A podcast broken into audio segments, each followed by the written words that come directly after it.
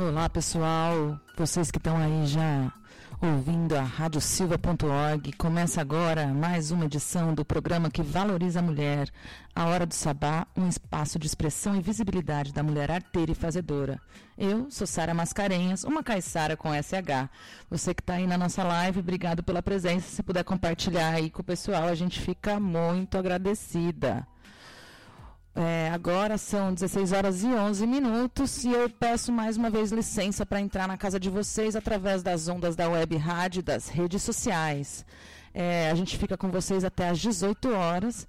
E como vocês já sabem, esse programa tenta reunir mulheres de todos os cantos com os mais diversos assuntos, aquele caldeirão do universo feminino e toda a sua potência. Então é assim, ó.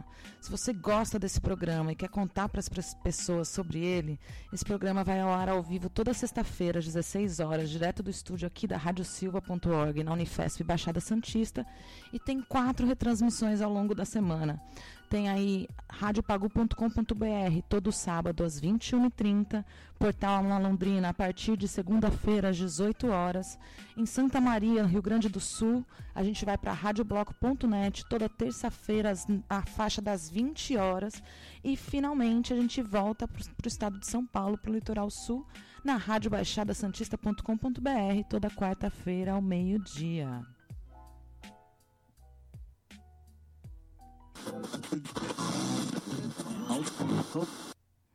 Hoje a gente vai ter aí os quadros Femenageada da Semana, No Fio da História, a estreia de Cru e Nua com Roberta Youssef. Um prazer poder contar com a presença dessa mulher incrível colaborando aí para a Hora do Sabá.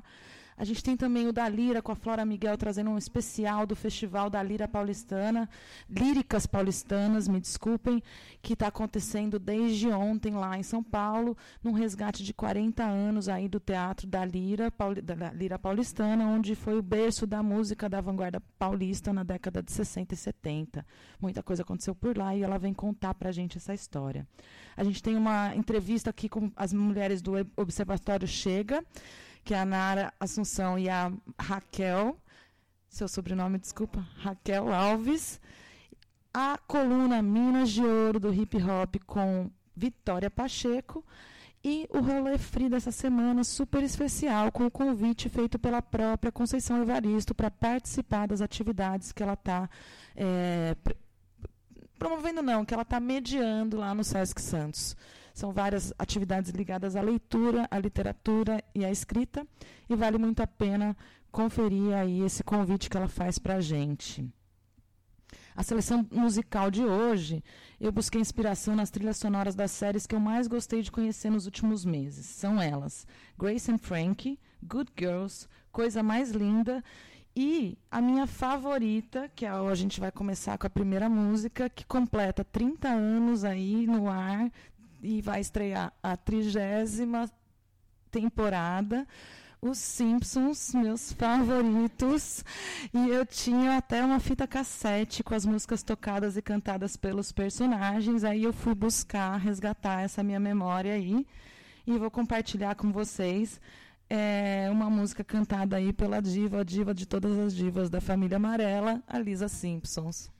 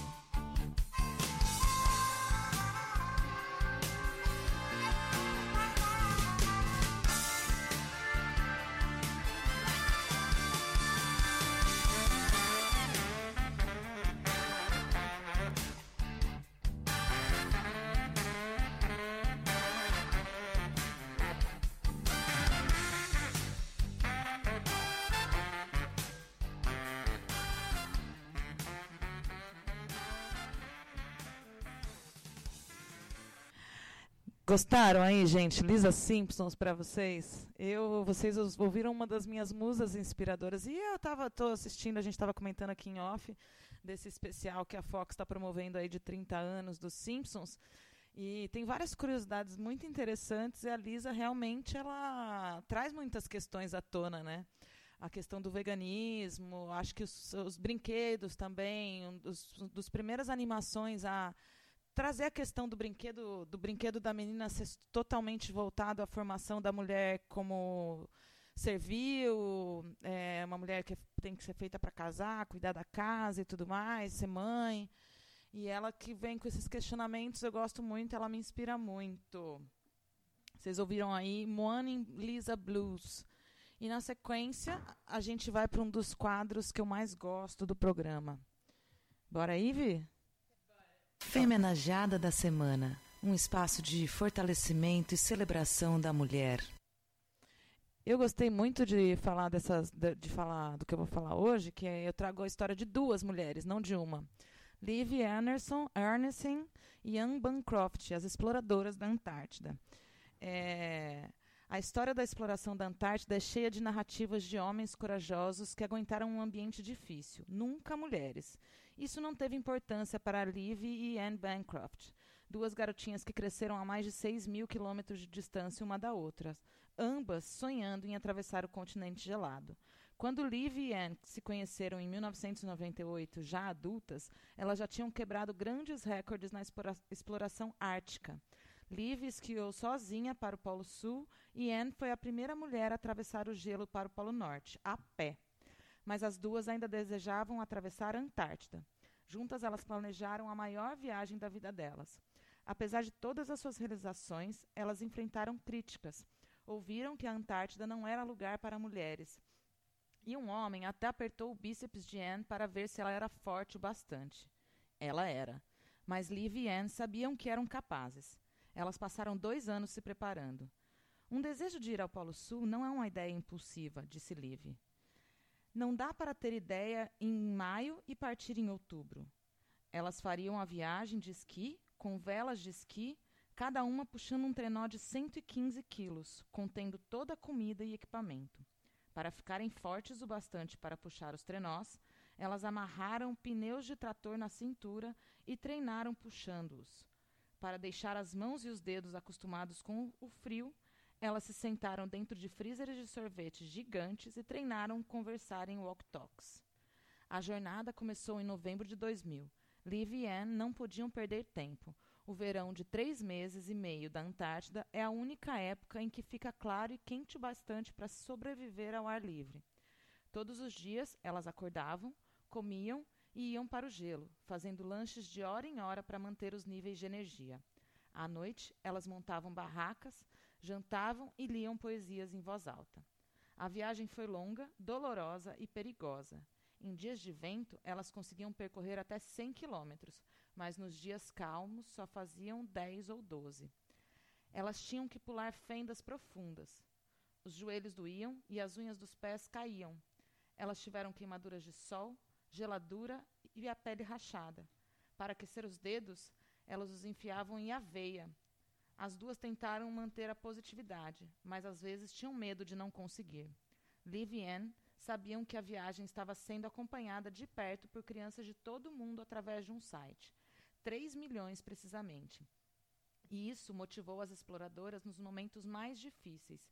E, 94 dias depois que começaram, elas se tornaram as primeiras mulheres a atravessar a Antártida a pé.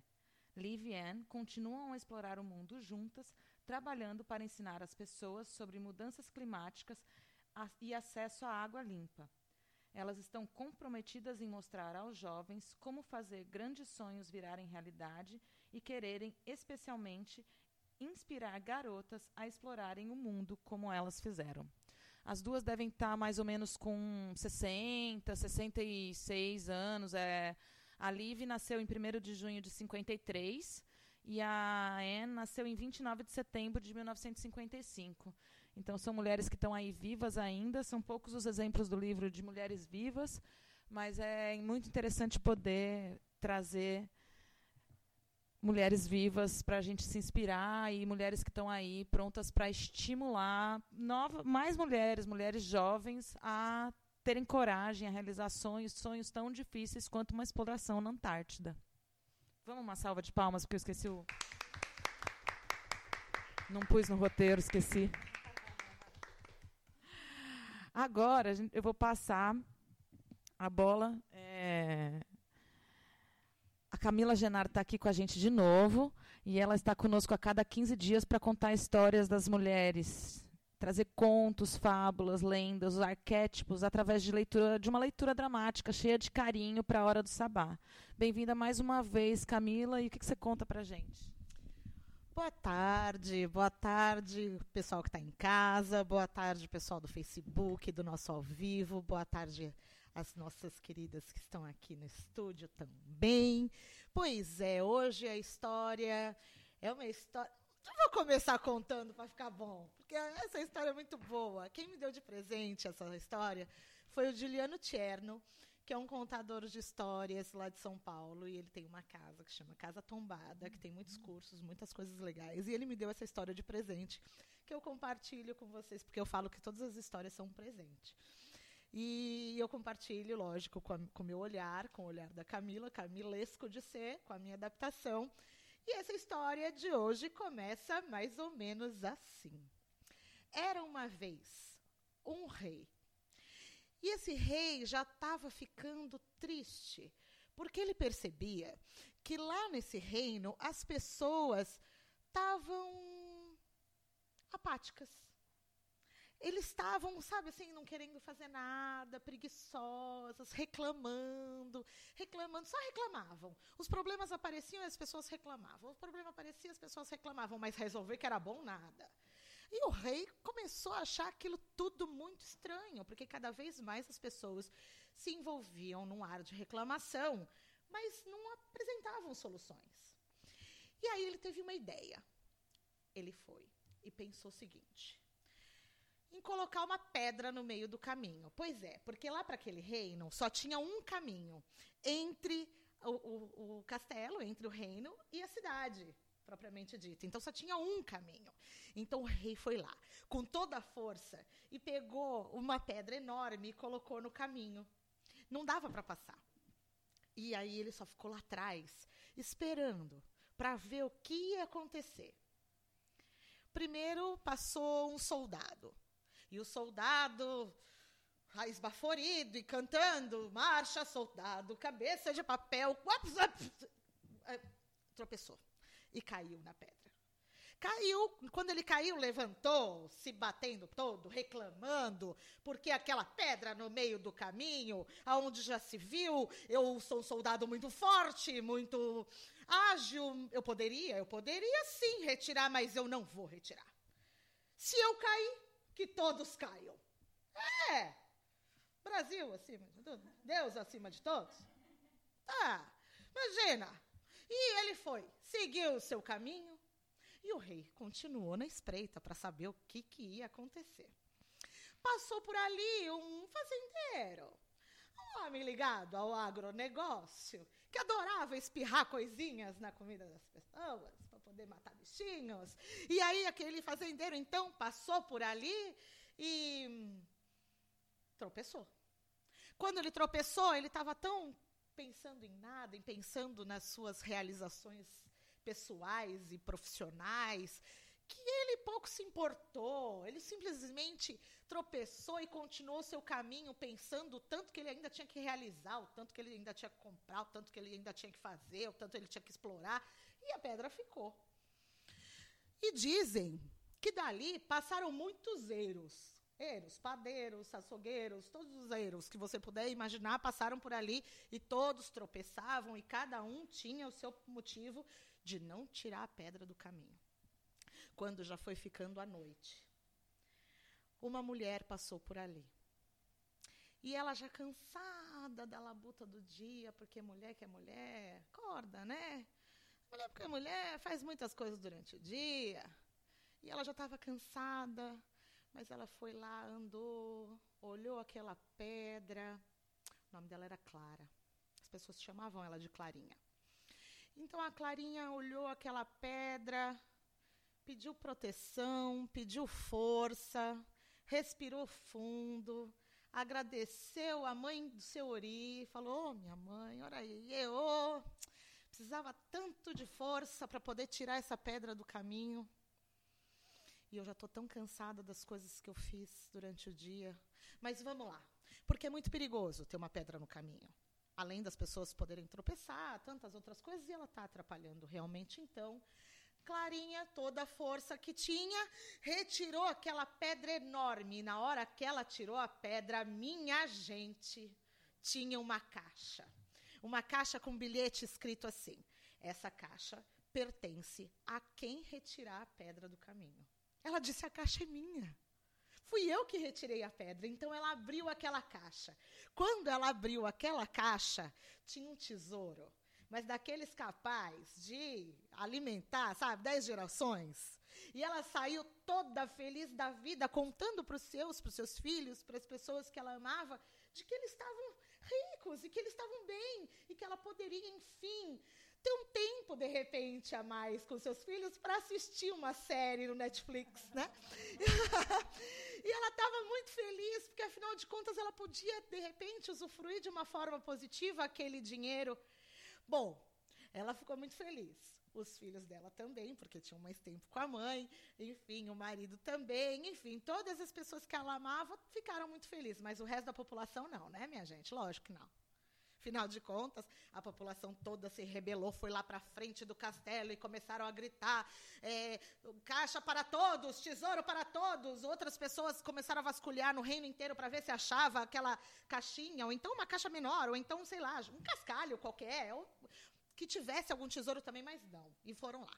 Começaram: tesouro para todos, caixa para todos. E na, o rei simplesmente saiu para fora do castelo olhou aquele povo reclamando e falando. Montou no seu cavalo, mas antes de partir disse: Mas por que vocês estão tão rebelados? Não se frustrem. Sigam o exemplo das mulheres. e essa história, minha gente, entrou por uma porta e saiu pela outra. E quem quiser, que conte outra. Muito obrigada pela nossa história de hoje. Obrigada a você, minha belezura. Muito boa essa história de hoje. É... Nossa, fiquei até meio sem fala aqui. Mas é, vale para ressaltar que esse programa aqui tem a missão de exaltar exatamente esse tipo de ação que da história que a Camila trouxe para gente, de mulheres que estão conquistando espaço, que estão é, encontrando força, sabe-se lá onde, para tirar as pedras do caminho, para que ninguém tropece nessas pedras, para que esse caminho fique aberto, para que todos nós estejamos num lugar mais seguro, mais amistoso, mais harmônico, mais igual, mais cooperativo, colaborativo. Eu acho que é isso. E eu adoro, porque a gente está com uma sincronia forte nesse sentido. E eu preciso falar, toda semana que eu venho aqui eu falo isso. A gente não combina. Raramente a Sara sabe a história que eu vou contar, mas muito raramente. Acho que só umas duas vezes, talvez. Que, a gente, que eu falei para ela, olha, eu vou contar tal história. Mas das outras foi sincronicidade total. E eu, o meu recado para vocês com essa história é justamente esse. Vamos tirar as nossas pedras do caminho, porque embaixo dessa pedra pode ter uma grande caixa. E essa caixa pode ter grandes coisas dentro. E a gente tem recolhido tantas coisas ruins, tantas pedras que não tem caixa nenhuma embaixo. E quem sabe a gente conseguindo é, pensar melhor, unir melhor as nossas vozes, unir melhor as nossas falas, que a gente consiga achar uma caixa com tesouro dentro, embaixo de uma pedra, não é? Certeza. Agora eu vou puxar uma música, porque e é maravilhosa essa mulher também. Vamos ouvir aí Elis Regina com a música Fotografia do disco Tom e Elis.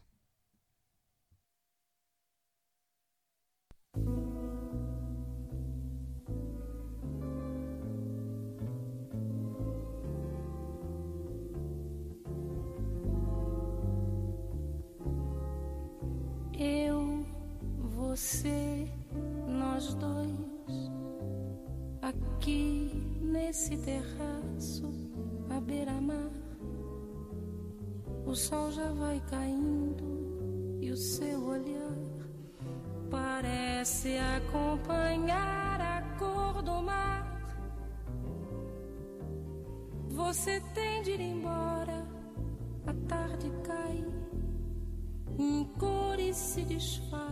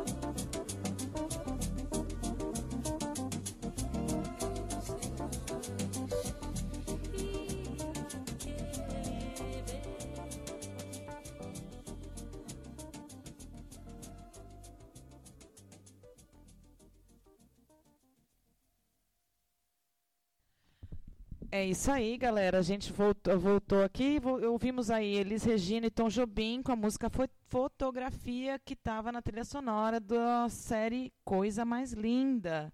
E sim, Narinha, boa tarde. Vamos devagarzinho trazendo vocês aqui. É, acho que vai ter sim, com aquele final lá.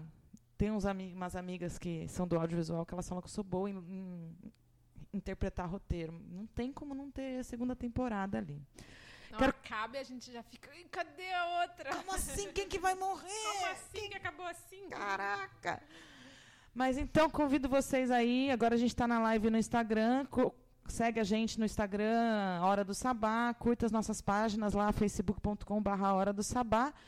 E nós vamos de mais uma música já? Não, não vamos não. Segura essa música. Vamos pro Dalira. Vou falar mais um pouquinho enquanto está procurando aí.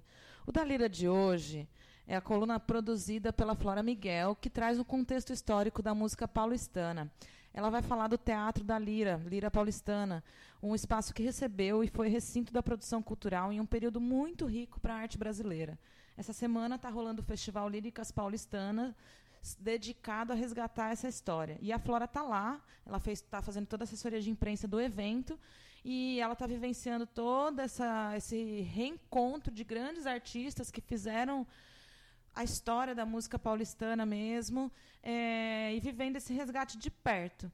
Então vamos ouvir aí o que ela tem para contar para a gente. Eu já preparei essa coluna previamente, já fiquei emocionada. Espero que vocês se emocionem comigo. Bora lá.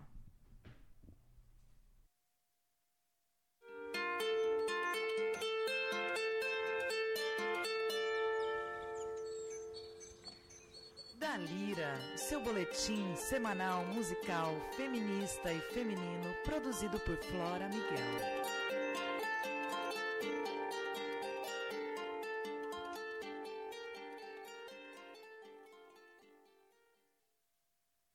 Olá, ouvintes da Hora do Sabá. Meu nome é Flora Miguel e esse é mais um da Lira, seu boletim musical semanal. Hoje a gente fala de um evento que está acontecendo na cidade de São Paulo, Festival Líricas Paulistanas, a segunda edição desse festival que celebra o que foi um movimento conhecido como Vanguarda Paulista. Essa galera que inventou a música independente como a gente conhece hoje. Vanguarda Paulista nada mais foi do que uma junção de artistas, músicos, poetas, escritores, que não estavam se enxergando na lógica das gravadoras, na lógica da mídia de massa, e decidiram fazer por si sua arte. Eles tiveram no Teatro da Lira, extinto Teatro da Lira, que completaria esse ano 40 anos, um berço criativo. Ali na região de Pinheiros, o Teatro da Lira abrigou artistas como Itamar Assunção, Arrigo Barnabé, Nausete, TT Espíndola, Grupo Rumo. E esse pessoal se encontrava, se apresentava, criava, fazia disco, lançava disco independente, lançava zine, lançava jornal. Essa galera fez tudo e eles reinventaram um jeito de fazer música. Hoje a gente é muito familiarizado com a música independente, com o fazer autoral e o fazer sozinho distante da lógica das grandes gravadoras, mas isso para eles era muito novo, muito revolucionário e muito disruptivo. E o Festival Líricas Paulistanas veio justamente celebrar o movimento da vanguarda paulista, trazendo alguns dos seus principais expoentes e também trazendo artistas novos que bebem do movimento e se inspiram na lira para criar. O festival, que conta ao todo com cinco dias de duração, começou na última quarta-feira aqui em São Paulo com shows, papos, filmes, a exibição de um filme lindíssimo que eu indico, chamado Yorimatan. Vocês podem achar na, aí na internet, que conta a história da dupla Luli e Lucina. Seguiu ontem, quinta-feira, com também filmes, papos e shows, incluindo o show das Orquídeas do Brasil, essas mulheres incríveis que cantaram ao lado de Itamar Assunção e que ontem se reuniram para celebrar o que seriam os 70 anos do Itamar e fazer um show contando com mais de 10 mulheres no palco, um show incrível, sensível, sensacional e recebendo as convidadas especialíssimas Anelise Assunção e Jussara Marçal. E a programação se estende até domingo. Hoje, sexta-feira 24, temos shows da Patife Band e mais um, além de filmes e papos.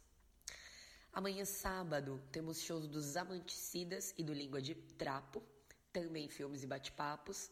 E no domingo, o Festival Líricas Paulistanas termina na Casa Natura Musical com a exibição do documentário Líricas Paulistanas Vanguarda Paulista ontem e hoje, um bate-papo, show da Filarmônica de Passárgara e show do Grupo Rumo, um dos maiores expoentes do que foi a Vanguarda Paulista e a banda que agora se reuniu e acaba de lançar um disco.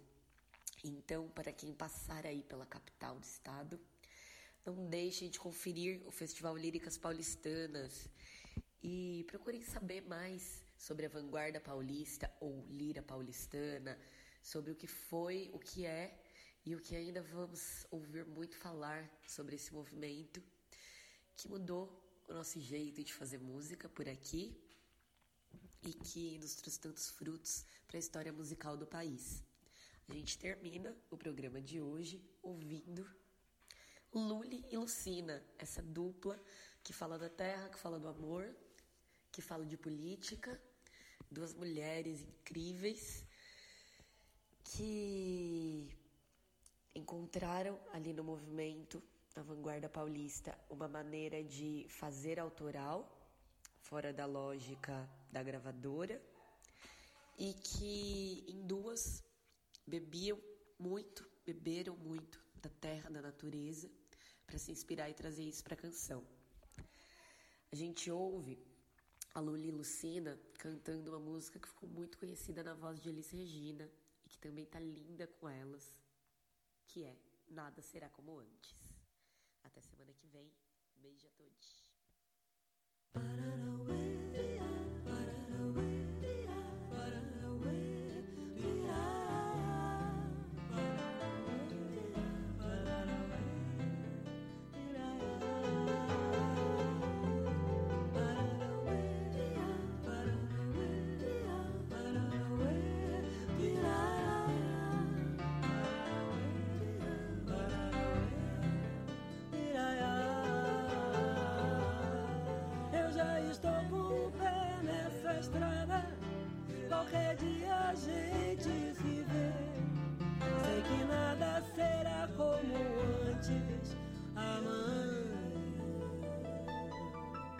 Que notícias me dão dos amigos? Que notícias me dão de você? Sei que nada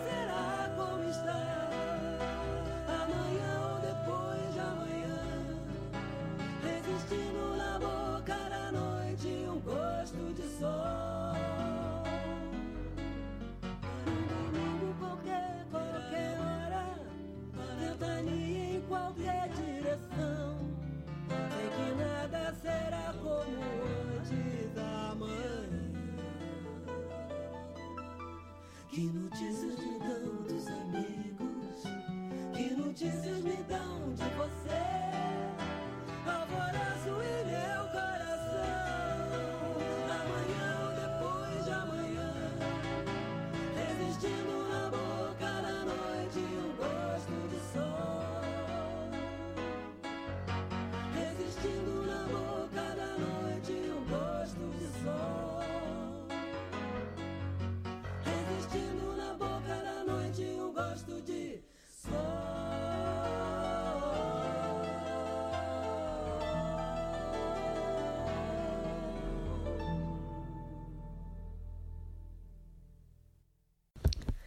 Vocês ouviram Nada Será Como Antes, na voz de Luli e Lucina. Lucina, que integra a programação do Festival Líricas Paulistanas.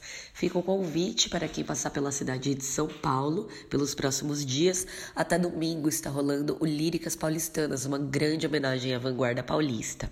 Vocês podem saber mais sobre a programação no Facebook barra Líricas Paulistanas ou no site oficial liricaspaulistanas.wixsite.com barra 2 festival. Obrigada, Flora Miguel. Obrigada e melhoras para essa gripe sua aí, viu, lindona? É, agora são 16 horas e 47 minutos e a gente vai partir para a entrevista. E depois da entrevista tem a estreia da Roberta Youssef com a coluna Crua e Nua, onde ela vai trazer para a gente aí é, um resgate ancestral da música, da música mundial, não só da música brasileira.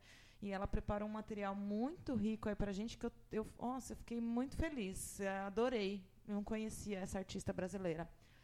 Ah, boa tarde, Raquel Alves e Nara. Mais uma vez, boa tarde. Obrigada aí pela participação de vocês.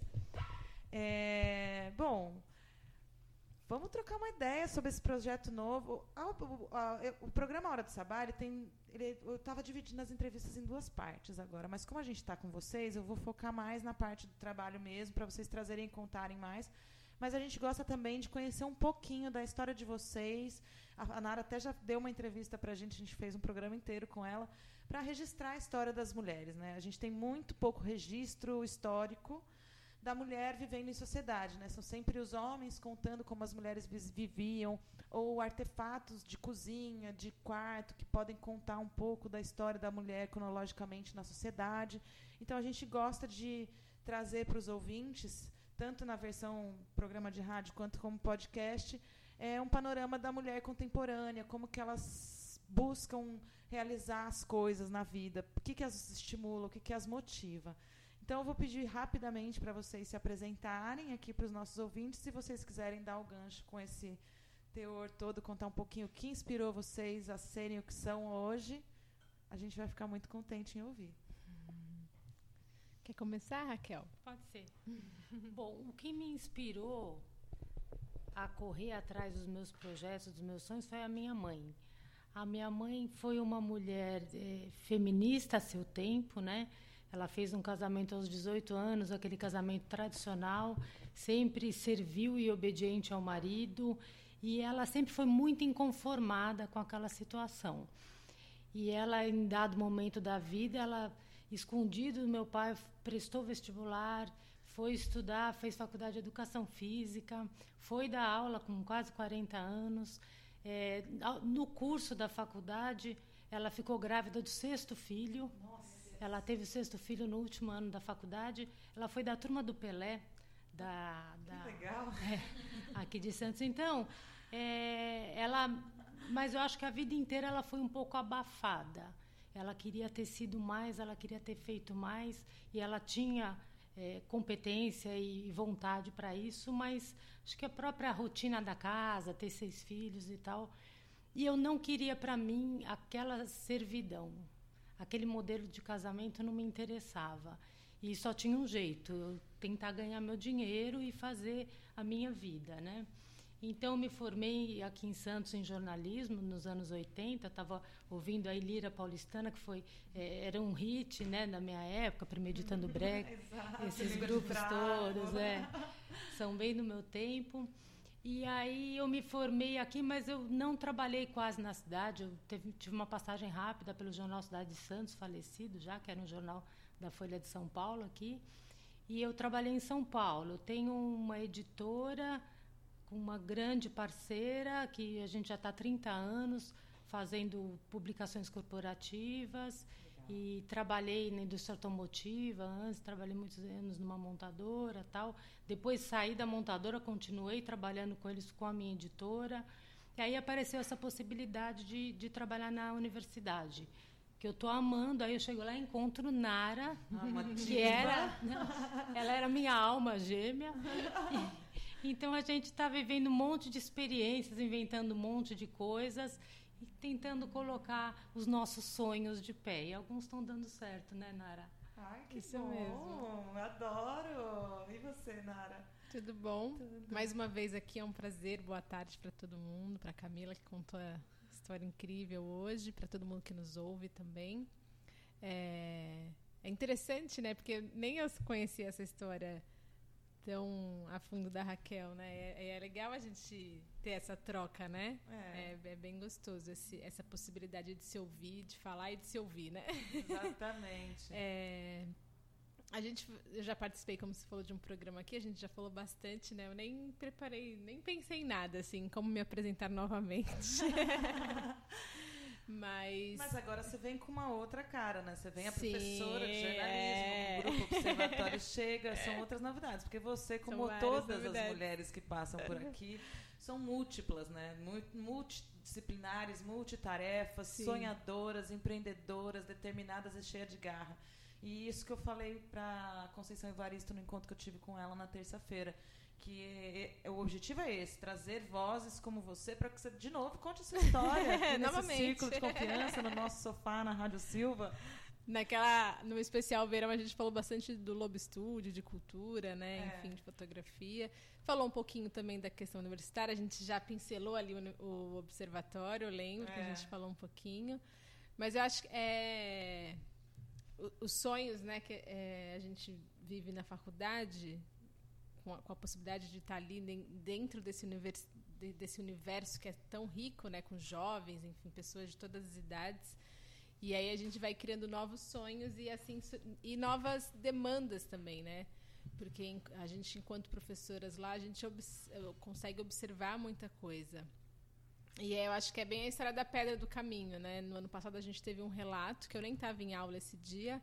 A Raquel depois me passou um relato de uma aluna contando é, a sua história de, da violência que ela estava sofrendo enquanto não não dentro da universidade mas com um relacionamento fora da universidade mas no, no mesmo momento que ela estava ali em aula né?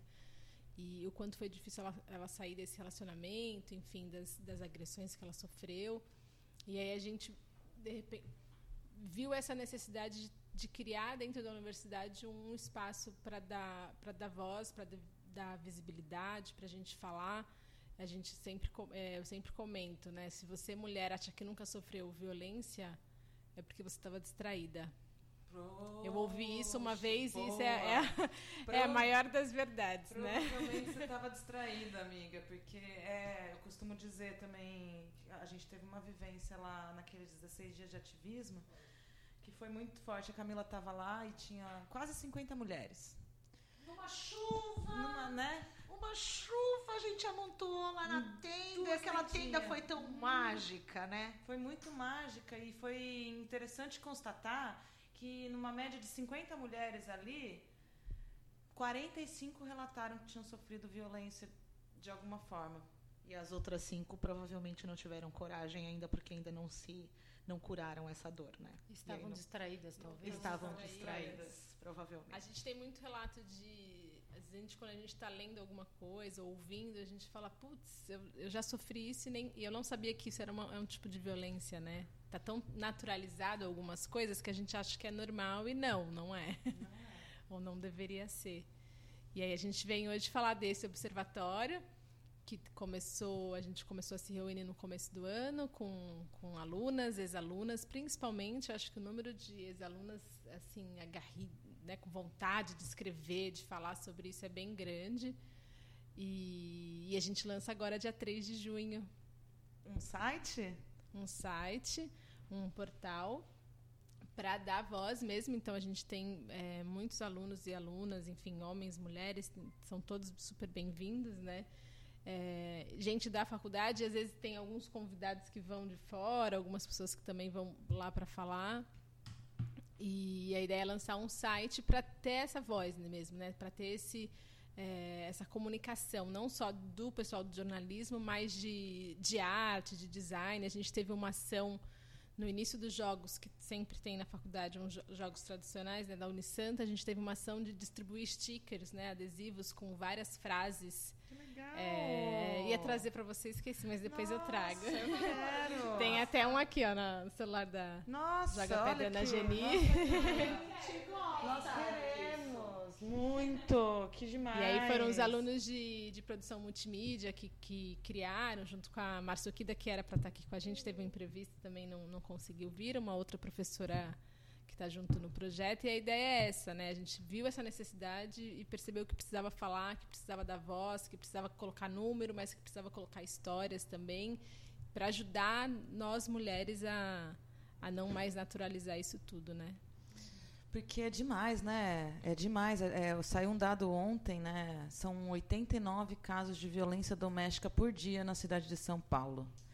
É um número muito alto, assim, por dia, né? Em 24 horas, é, é, por hora tem 20 mulheres. Não, não, não, é, não é, vamos, vamos pular a matemática, eu detesto conta de dividir. Santos, pelos dados também que a imprensa já deu, são oito casos, uma média, uma média de oito casos de violência por, por dia, dos que chegam aos distritos. Né? Tem um, para cada caso que chega no distrito, tem, tem um, um número que a gente nem sabe contabilizar de mulheres que se calam. Né?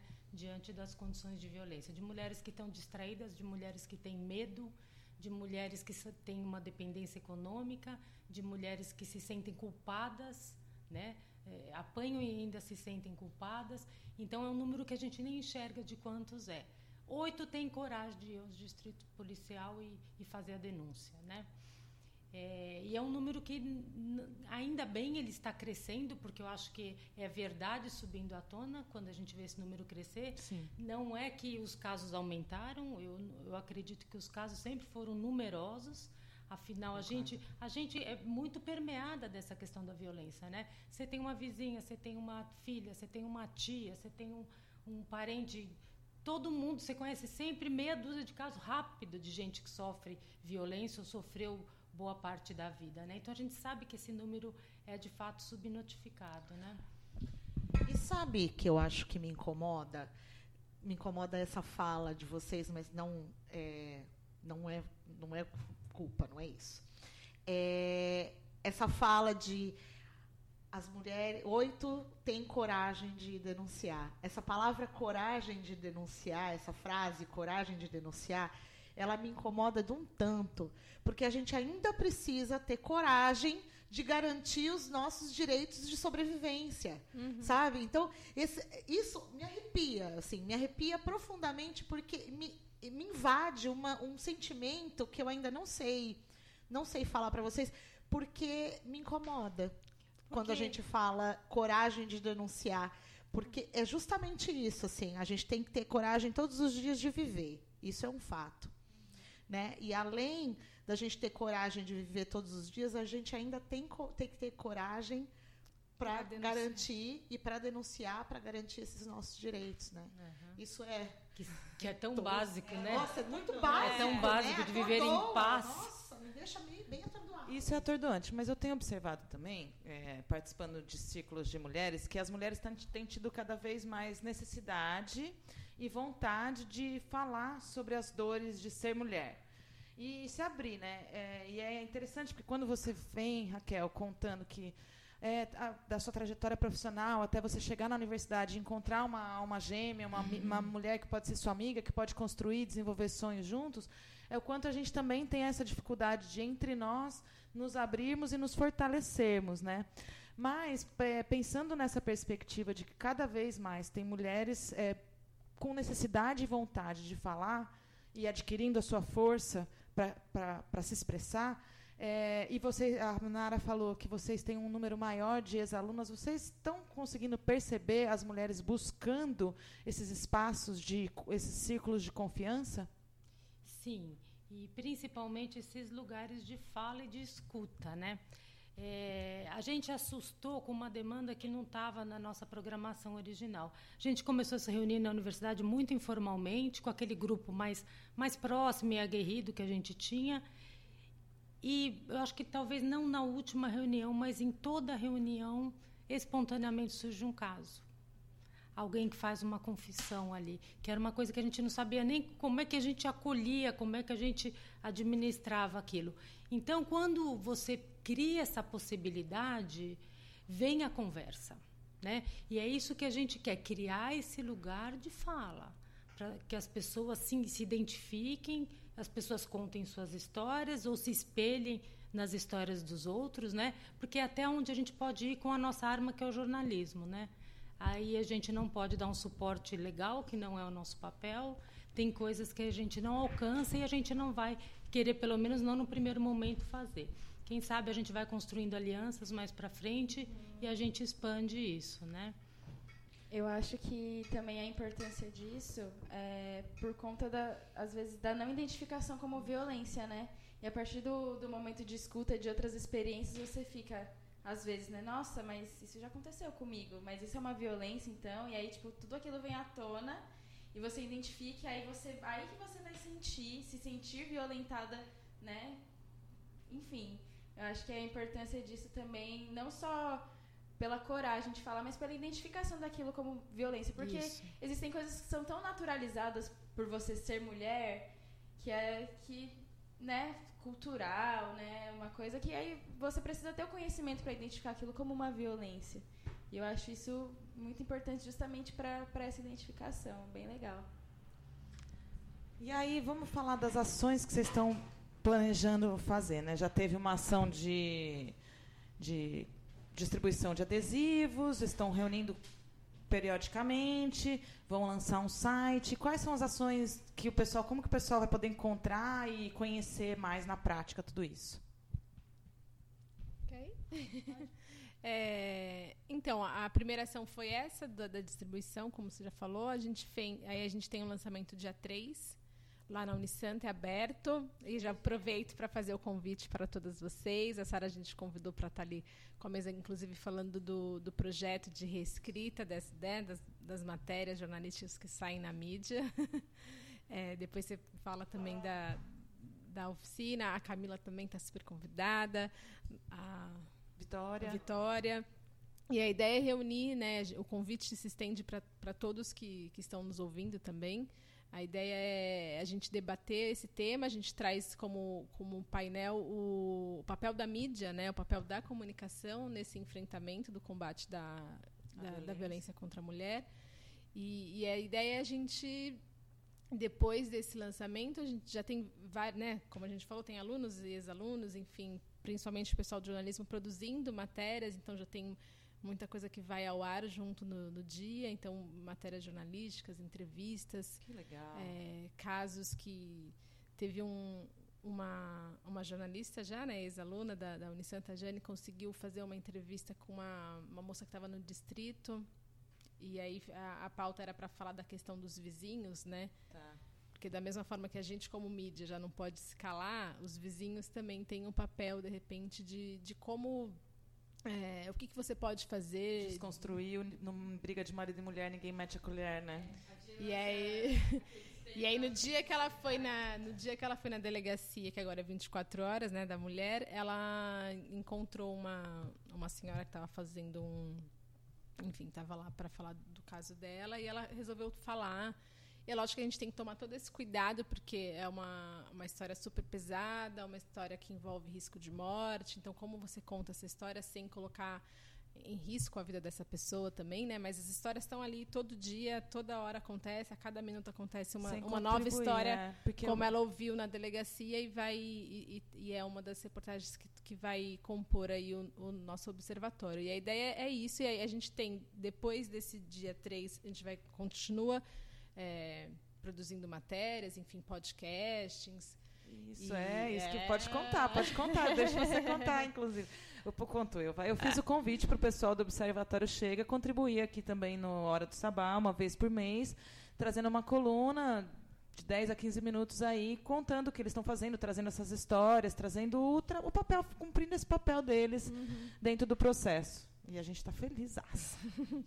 e, e, a ideia também é promover, continuar promovendo debates, encontros, para, de fato, trazer mensalmente esse tema à tona, principalmente na universidade, que tem o seu papel né, dentro da sociedade de debater todos os temas. Este é, é mais um, um deles, de, de tamanha importância, né, que a gente, de repente, fica tentando esconder algumas coisas, né? Esse é aquele tema que ninguém quer falar, ninguém, mas acontece e, está aí a gente precisa debater e como a Vitória já falou, a gente já falou, parar de naturalizar algumas coisas que, que não são legais, que são violência.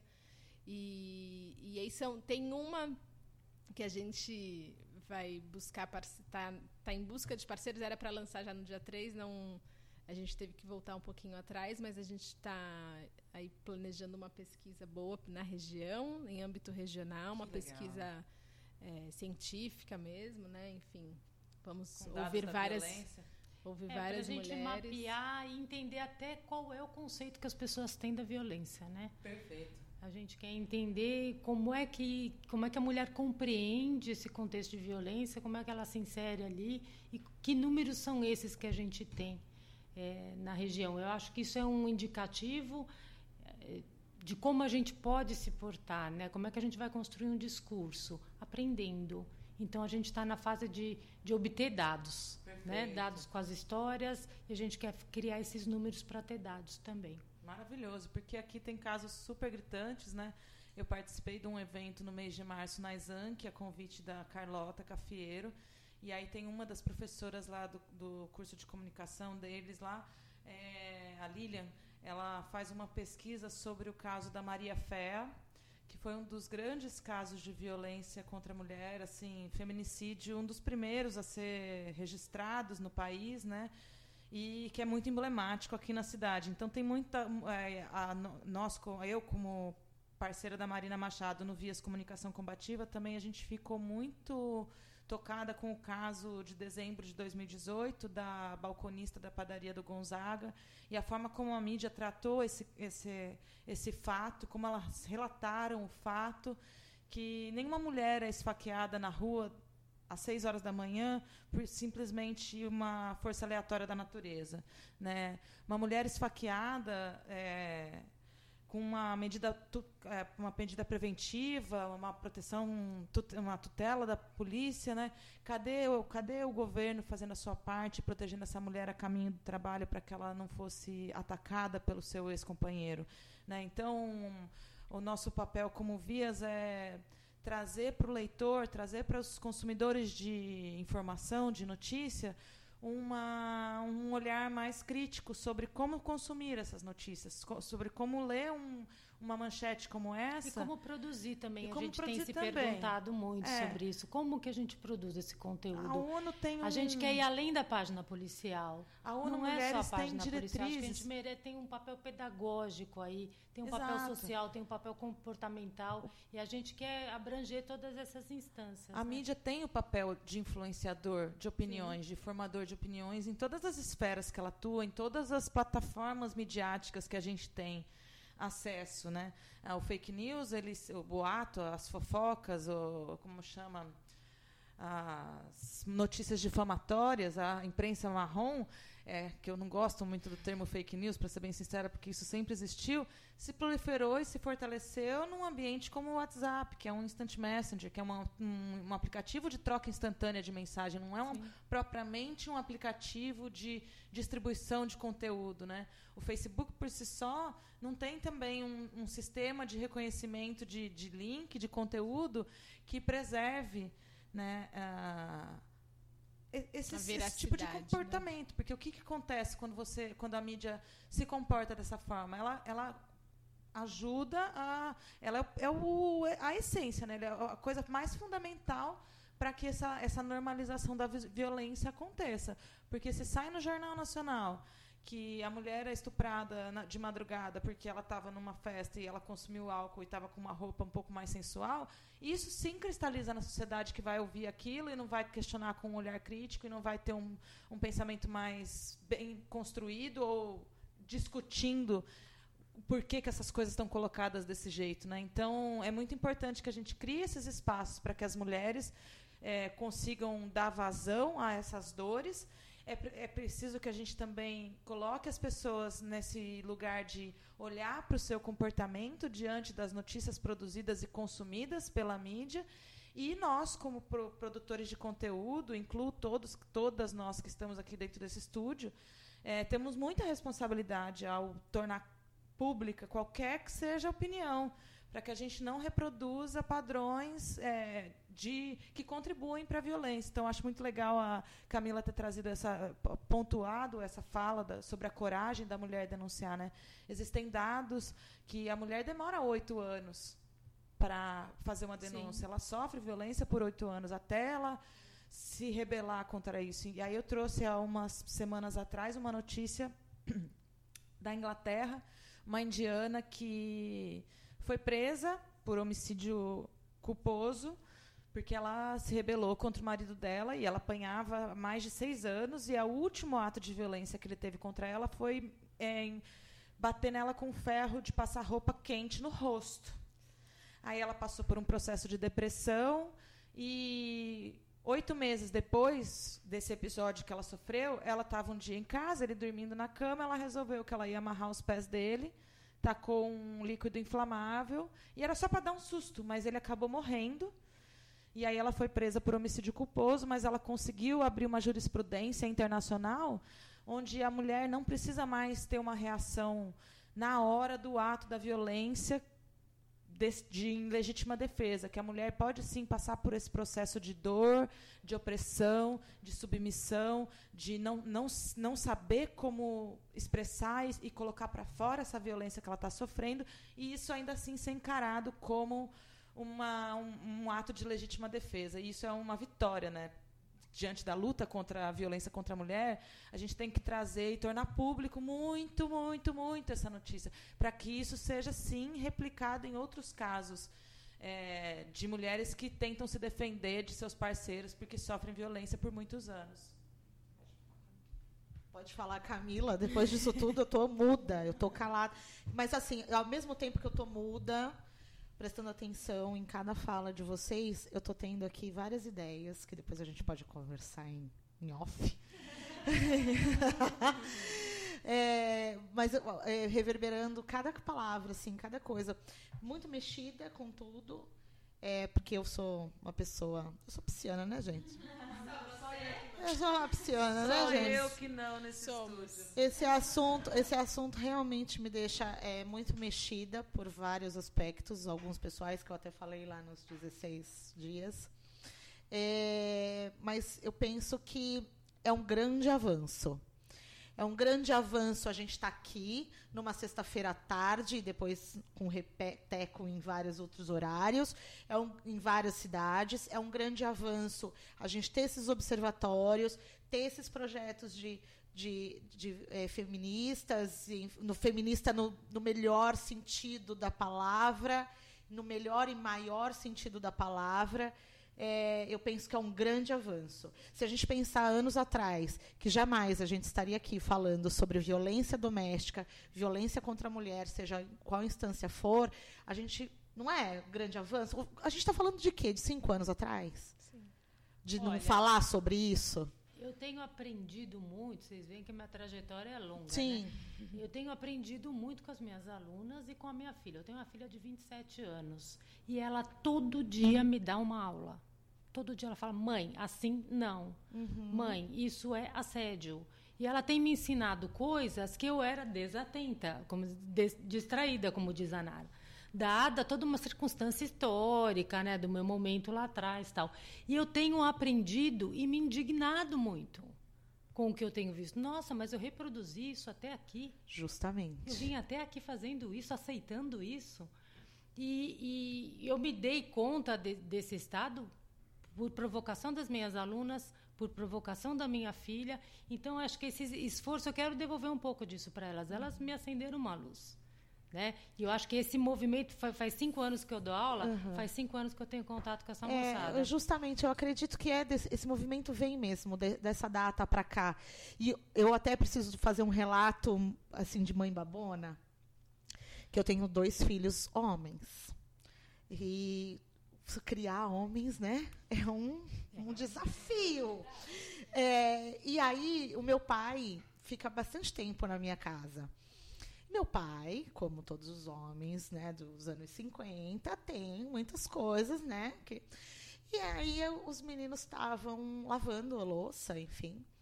E aí meu pai falou assim: Isso mesmo, tem que ajudar a mãe. Aí o, Muri- o João Pedro falou assim: Não, vô, a gente não tem que ajudar a mãe. É obrigação, porque todo mundo mora aqui em casa. Eu falei: Ai, meu Deus do céu. Eu falei justamente isso, porque não é ajudar, mas- e a gente reproduz tanto isso no nosso dia a dia, né? Uma coisa tão boba que a gente reproduz de falar ajudar a minha mulher, ah, porque eu ajudo a minha mulher em casa. Ah, porque eu ajudo a minha mãe. Ah, porque eu ajudo. E é, Não uma, e é uma fala que nem existiria se, a- se o seu filho fosse uma mulher, né? Justamente. Ninguém fala para uma mulher Justamente. grande, ai, você está ajudando a sua mãe lavando a louça. A gente está no momento... Tem obrigação. Eu, eu, falo, eu falo, eu falo, eu falo, eu cobro, eu cobro. Ela chega da escola, mãe, fulaninho foi machista, eu falei pra ele, tá, tá, tá, tá, tá, tá, tá, tá. Aí eu olho a louça, eu olho o quarto, eu olho os sapatos espalhados pela sala. Vivemos só nós duas, eu respiro um pouquinho, ouço ela falar mais um pouquinho, eu olho para ela e falo: "É o seguinte, filha, bonito, parabéns, feminista, mas e aí, vai começar a valorizar a mulher que está aqui dentro de casa quando?" Vamos partilhar, vamos cumprir as tarefas, mas não, vou fazer um elogio para ela. Letícia tem, ela não, ela é uma adolescente. A minha filha tem 16 anos. É uma adolescente típica, uma adolescente típica que arruma, agora ela está morando na praia, a gente é do interior, então agora ela está entendendo que a vida na praia e, ai mãe, desculpa demorei porque o pôr do sol estava tão lindo, fiquei com minhas amigas na praia vendo o pôr do sol. Eu, ah, muito bem, filha, muito bom, é isso aí. Mas ela está tendo várias demonstrações de reconhecimento e valorização de todos os meus esforços como mulher, como profissional, de tentar trazer para a gente uma vida que é muito fora dos padrões que a sociedade impõe, né? É, então, ela, a gente mora na ponta da praia, que é um super padrão de vida burguês alto nível, que todo mundo tem lá suas faxineiras, suas diaristas dentro de casa, e ela é das poucas meninas dentro da sala de aula que tem que fazer as tarefas em casa, porque eu faço questão mesmo de não ter uma mulher dentro da nossa casa fazendo, limpando, porque eu acho que a gente, eu acho que é importante a gente saber se virar. Eu acho que eu estou criando ela é. para o mundo, assim. é, Eu não vejo a hora dela passar no vestibular e ela construir as próprias coisas, ter o próprio canto e ficar como todas nós já fizemos inúmeras vezes. Ai, vou receber fulano de tal, vou deixar, vou deixar a casa em ordem, vou botar as coisinhas no lugar, boto uma decoraçãozinha, não sei aonde, né, aquele quadro que ficou atrás do sofá por anos esperando uma batidinha de prego, enfim. Mas eu queria voltando para a questão do observatório, é, relembrar ou comentar, não sei se é relembrar, porque eu não sei se eu falei disso já com a Nara, mas a ONU Mulheres tem uma iniciativa super interessante de parceria de mídias que tem um manual de um, praticamente um manual de redação sobre como baixei, é tratar as questões da mulher. Eu, eu- eu gostei muito do material, acho interessantíssima a perspectiva que a ONU também traz em, na- em relação à saúde e o como a mulher também sofre violência quando busca atendimento na saúde, né? O quanto que a mídia também é, contribui, colabora e assina embaixo é, comportamentos de cobrança da através da desinformação, né, que é o caso que eles relatam mais no guia do, do chikungunya e a mi- microcefalia no Brasil, né? Então, fica aí, eh, a Hora do Sabá está entrando em contato com a ONU Mulheres agora, a gente vai se tornar um parceiro de mídia delas, e aqui em Santos tem uma multiplicadora, que é a Marina Machado, que ela pode passar para vocês os caminhos para, quem sabe, o portal virar um parceiro de mídia, e a gente, em novembro, juntas, conseguimos fazer uma ação grande de combate à violência contra a mulher na mídia. É, porque é só somando forças que a gente vai conseguir dar um clique né, na- na- nas, nas publicações. A ideia é essa. Eu acho que quanto mais a gente se junta, né? Juntas somos mais fortes. Hashtag. Né? Hashtags. É, é bem isso, assim, é ir conhecendo essas iniciativas. Eu acho que quando a gente lança o observatório também, a gente é, ganha essa possibilidade de conhecer tudo o que acontece, né? Então a gente já tem algumas, é, algumas jornalistas, alunas buscando, né, fazendo esse mapeamento, que também é, uma, é um papel importante de mapear quem que já faz, quem que está fazendo, quem que vai fazer, enfim, para unir forças mesmo, para ver o que, que a gente pode fazer juntas Sim. e, e lutar contra, contra a violência, né? Contra a Chega. violência, é desconstruir todos esses padrões limitantes que a gente viveu, cresceu. A Não é gente tem mesmo? a pretensão de ganhar corpo, de somar vozes para a gente começar a interferir em política pública mesmo, né? E, e ajudar aí a fazer um caminho mais protetivo para a mulher. E, e vai e desconstruir padrão, que é uma, a gente está ressignificando muita coisa nos últimos anos, né? E tem muito comportamento que a gente tem que ser um pouquinho intolerante, eu acho, sabe? Eu já não estou aceitando ouvir certas coisas. Faz parte do processo, mas é. Como? Ah, Mas em que circunstância que a pessoa estava bêbada? Sempre é o primeiro movimento é de questionar Sim. o papel da mulher naquela da- circunstância. Da, Paisagista. da moça do, do Rio de Janeiro. paisagista. É, Elaine. e, mas como que ela convidou um cara que ela nem conhecia para dentro da casa dela? Não, eu fiquei decepcionadíssima, porque teve, tiveram São vários relatos. E teve um, o que mais me decepcionou foi o Hypeness. O Hypeness reproduziu essa matéria dessa forma. A manchete deles era falando que ela foi espancada por- no- quando ela recebeu o cara no primeiro encontro no seu apartamento. Né? Isso, do Varal do Vias foi um dos também umas emblemáticas que a gente tratou. Que como é que você coloca dessa forma, né? Uma mulher não pode escolher a hora de receber o cara dentro da sua casa, mas os caras estão loucos para comer as minas em tudo quanto é canto, né? Então é foda. Desculpa o português, mas a gente vai tem que falar. A intolerância vem muito disso também. Então é, do, do discurso também, sabe? Até quando a gente É. Tem coisa que Mas- não dá mais para ouvir? Tem coisa que não dá mais para ouvir, mas também eu acho Quieta, que pelo menos. A gente ouve e rebate, e ensina muitas vezes. Eu acho que a gente tem esse papel ainda pedagógico, assim, de falar, Não olha, mais mas veja calada, por outro né? ângulo, né? Não é assim que você tem que olhar essa questão. Né? Já procurando culpabilizar. Né? Acho que tem esse E- movimento primeiro, assim. E eu tô gostando de provocá-los também a pensar na masculinidade. Porque a masculinidade do jeito que a gente conhece hoje é uma masculinidade tóxica. A gente já tá, tá ficando um termo já super usual. A ma- masculinidade tóxica tem mulheres do movimento feminista em São Paulo que já estão dando cursos de como desconstruir a masculinidade tóxica. Os caras também estão promovendo grupos entre eles para discutir qual é o papel do masculino hoje.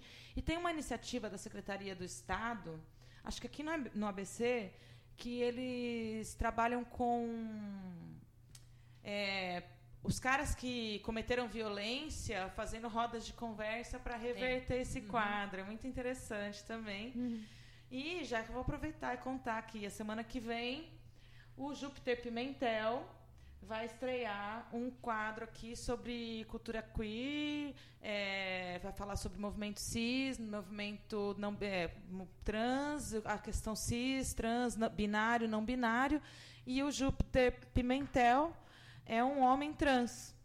Então vai ser muito interessante porque a hora do sabá, a partir de agora, passa a não ser só um espaço para expressão e visibilidade da mulher, mas a gente está começando a querer abrir as portas para também os homens que quiserem contribuir para esses movimentos de igualdade de direitos para nós todos, todas e todes. Em Qualquer que seja o movimento social, as portas dessa casa estão abertas. Venham todos e confiram aí. A semana que vem a estreia do Júpiter Pimentel, que é vocalista da dupla Rap Plus Size, que daqui a pouco a gente vai se falar mais disso. Gostaram? Sari, suas novidades. Como ela disse, cada, cada programa é uma novidade. uma voz nova. Uma voz nova, é. Então, reforça aí o convite para o dia 3 de junho. O pessoal tá comparecendo lá na Unisanta. E a gente vai como passar para o próximo bloco já já. É, então, reforçando, dia 3 de junho, segunda que vem, que vem, né? Daqui a uma semana e pouquinho. 3 de junho, segunda-feira, a partir das 19 horas. É, estaremos lá para lançar o observatório, lançar esse, esse portal na web. É, a gente já está com as plataformas todas, já pode seguir. Tem o arroba Observatório Chega no Instagram, no o Face também, a página já está criada, a gente também já começou já a colocar alguns conteúdos. E o painel é sobre o papel da mídia né, nesse, em todo esse processo. Assim que a gente já tiver todos convidados com, confirmados, a gente manda para a Sara também, para ela poder divulgar na próxima sexta.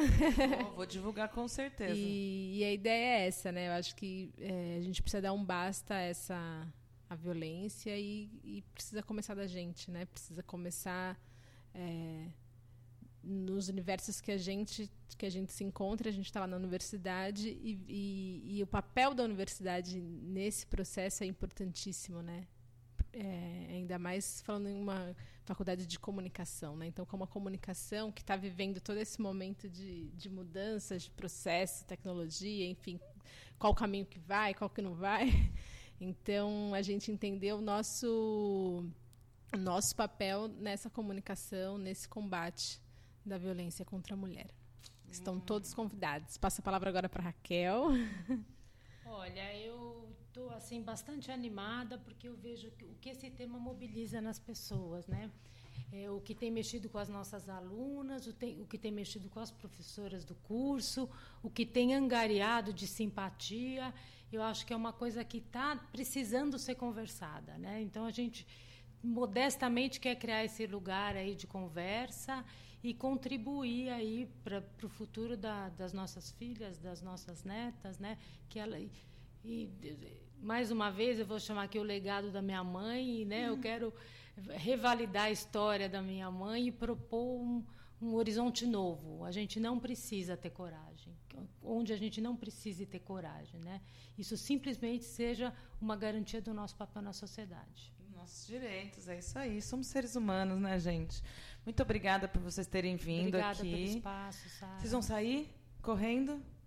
Eu acho que eu preciso. Então eu posso. Eu vou confirmar. Tá bom. Senão, você me avisa pra gente se despedir, tá bom? Tá bom. Agora eu vou começar uma coluna nova. Que eu tava. Olha lá. Só novidade. Só novidades. Só São duas horas de novidade, sim. ó. É que mulheres junto é muito amor, é muita produtividade, é muita força, é muita potência. Esse caldeirão aqui é místico, feminino, feminista, humanista, ele é de todo mundo, é uma casa. Sabe aquele sofazão que sempre a família inteira vai deitando e vai todo mundo fazendo montinho no domingo à tarde para assistir um filminho? É a hora do sabá, é isso. E aí a gente vai começar a coluna crua e nua com a curadora de cultura, de música, Roberta Youssef, que vai falar sobre nossas ancestrais. E a cada episódio ela vai nos apresentar a história de uma grande mulher na música. Hoje a gente vai ouvir uma história maravilhosa, que você viu que aqui a contação de história não para, né, Camila? Nossa vida é uma contação de história, né? A Nós somos movidos pelas histórias, pela oralidade, né? Não tem jeito, a gente é oral. A gente é oral. Vamos lá, Roberto Youssef com Crua e Nua.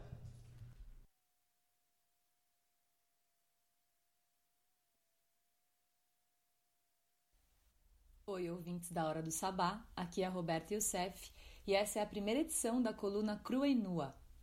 Aqui a gente vai falar de música e das nossas ancestrais. Quem foram essas mulheres que começaram tudo? Que quebraram os padrões, soltaram a voz e se colocaram em forma de arte em um tempo não tão favorável para nós mulheres, né? Que ouvimos até hoje, nos espelhamos e nos inspiramos. Hoje eu vou contar para vocês a história incrível da Rosinha de Valença. Maria Rosa Canelas foi uma violinista concertista, cantora e compositora nascida em Valença, no sul do Rio de Janeiro, em 1941. Ela foi um dos nomes mais importantes da música popular brasileira e também considerada uma das matrizes instrumentais da bossa nova. Rosinha começou a estudar violão sozinha, incentivada pelo irmão, e aos 12 anos ela já tinha uma técnica tão impressionante que começou a tocar nas rádios da cidade e também nos bailes da região. Aí então ela foi descoberta pelo jornalista Sérgio Porto, que lhe deu o seu nome artístico e também a apresentou a Baden Powell, que veio então a se tornar o seu mestre.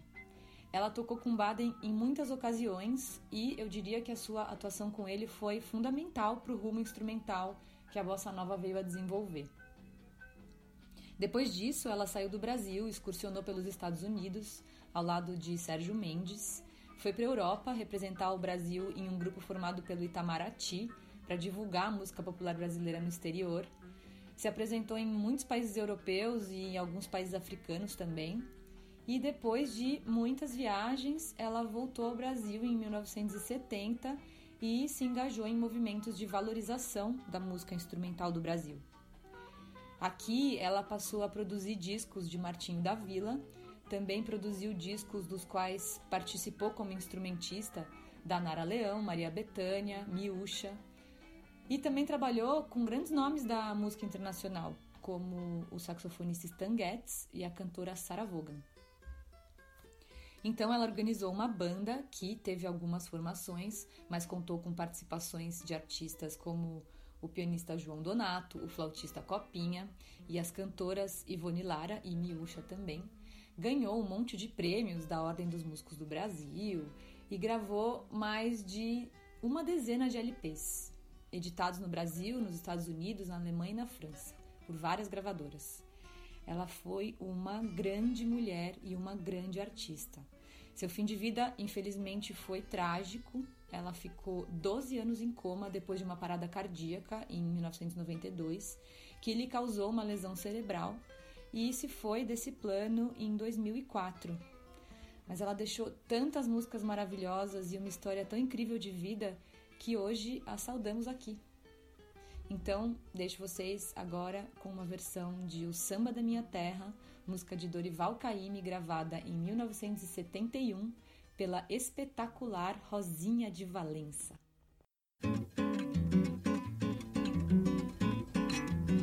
Dirlida vadawe, sakundeyo dava, sakundeyo dava. Dirlida va, pada pada deya. Dirlida badawe, sakundeyo dava, sakundeyo dava.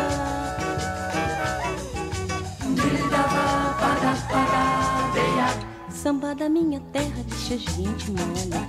Quando se canta todo mundo bole. Samba da minha terra deixa, deixa a gente mole. Quando se canta todo mundo bole. Quando se canta todo mundo bole. Quem não gosta de samba, bom sujeito não é. É ruim da cabeça ou doente do pé. Eu nasci com o samba e no samba me criei. E do danado do samba nunca me separei. Samba da minha terra, deixa, deixa a gente mole. Quando se canta todo mundo bole.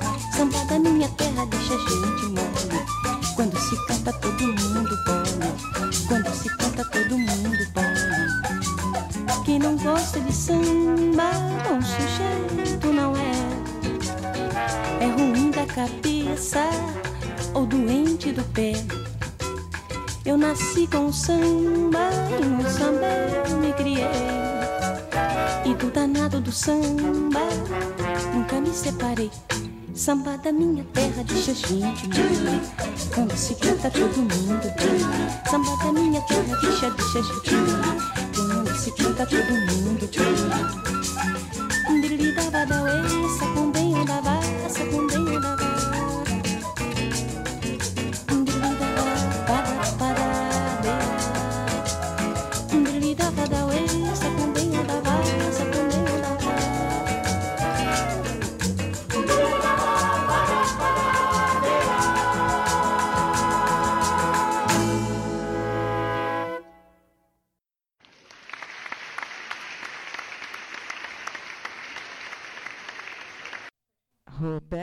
Youssef, muito obrigada aí pela contribuição, pela colaboração. Bem-vinda à Hora do Sabá, agora integrando aí esse time de 12 colunistas maravilhosas, só mulheres potentes falando de muita coisa e você tem muito a acrescentar nesse caldeirão, mulher. Obrigada mesmo por ter abraçado essa loucurinha aqui com a maluquinha que está falando com você aí agora.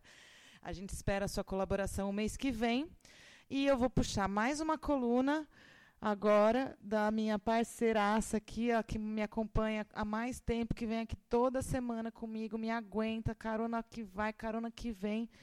Hum, eu tô aqui só enrolando para falar para ela, porque vocês sabem, né, gente? Esse programa aqui, ele é feito ao vivo, toda sexta-feira às 18 horas, direto do estúdio da radiosilva.org. E agora que em Santos são 17 horas e 36 minutos, deve estar tá o quê? 27 graus para variar nessa terra. Mas ai que linda, 24 graus, tá vendo? 24 graus aqui em Santos, 17 horas e 36 minutos e amanhã às 21h30 você pode curtir a reprise desse programa na radiopagu.com.br. Na segunda-feira você pode conferir na almalondrina.com a partir das 18 horas. Terça-feira, no Rio Grande do Sul, radiobloco.net, às 8 da noite. E radiobaixadasantista.com.br, toda quarta-feira ao meio-dia. Mas se não tá bom para você, meu amigo, vamos lá, que a gente tem mais. A gente está no mixcloud.com é só você digitar lá Hora do Sabá, você vai achar uma playlist com as 38 edições do programa. Você pode curtir o blog saracura.blogspot.com, que é meu blog antiquíssimo, e eu coloco lá todas as edições do programa também. O Spotify também tem algumas edições para você curtir. A gente está com um probleminha no Anchor, não está subindo todos os programas mais. Estaremos resolvendo isso em breve. E muita coisa para você. Tá pronta aí, Vitória? Agora eu tenho a honra de chamar minha parceira aí. Nós vamos fazer uma vinheta em breve, hein, Vitória? Vitória Pacheco com a coluna Minas de Ouro do Hip Hop. Boa tarde, galera aí, ouvintes da Hora do Sabá. Primeiramente, eu queria falar que eu acabei de olhar ali para fora e o céu tá muito bonito. tá mesmo. A pisciana deu uma distraída aqui. Nossa, o céu. então, na coluna de hoje, eu vou trazer. Ela, na verdade, vai ser fragmentada em possivelmente quatro episódios, né? Ah, de, né? Vamos ver aí se em algum momento a gente acaba passando, diminuindo, mas enfim. Aí é uma entrevista, porque né, vou explicar. Né?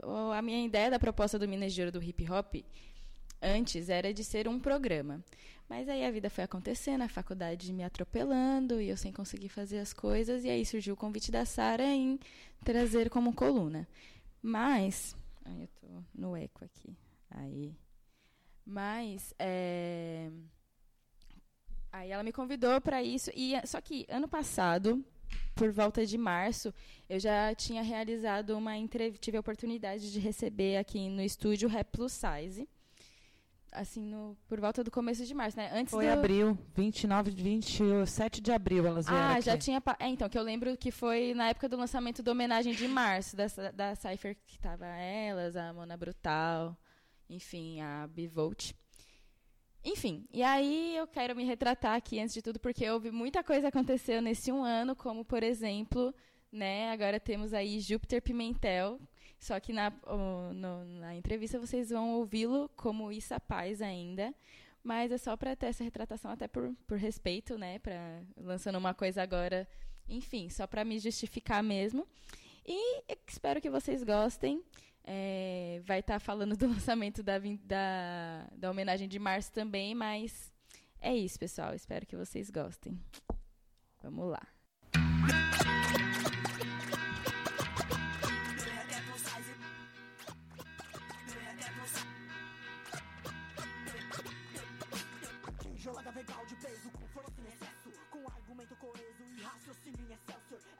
Olá, ouvintes da Rádio Silva, aqui é a Vitória Pacheco e a gente está começando o Minas de Ouro do Hip Hop.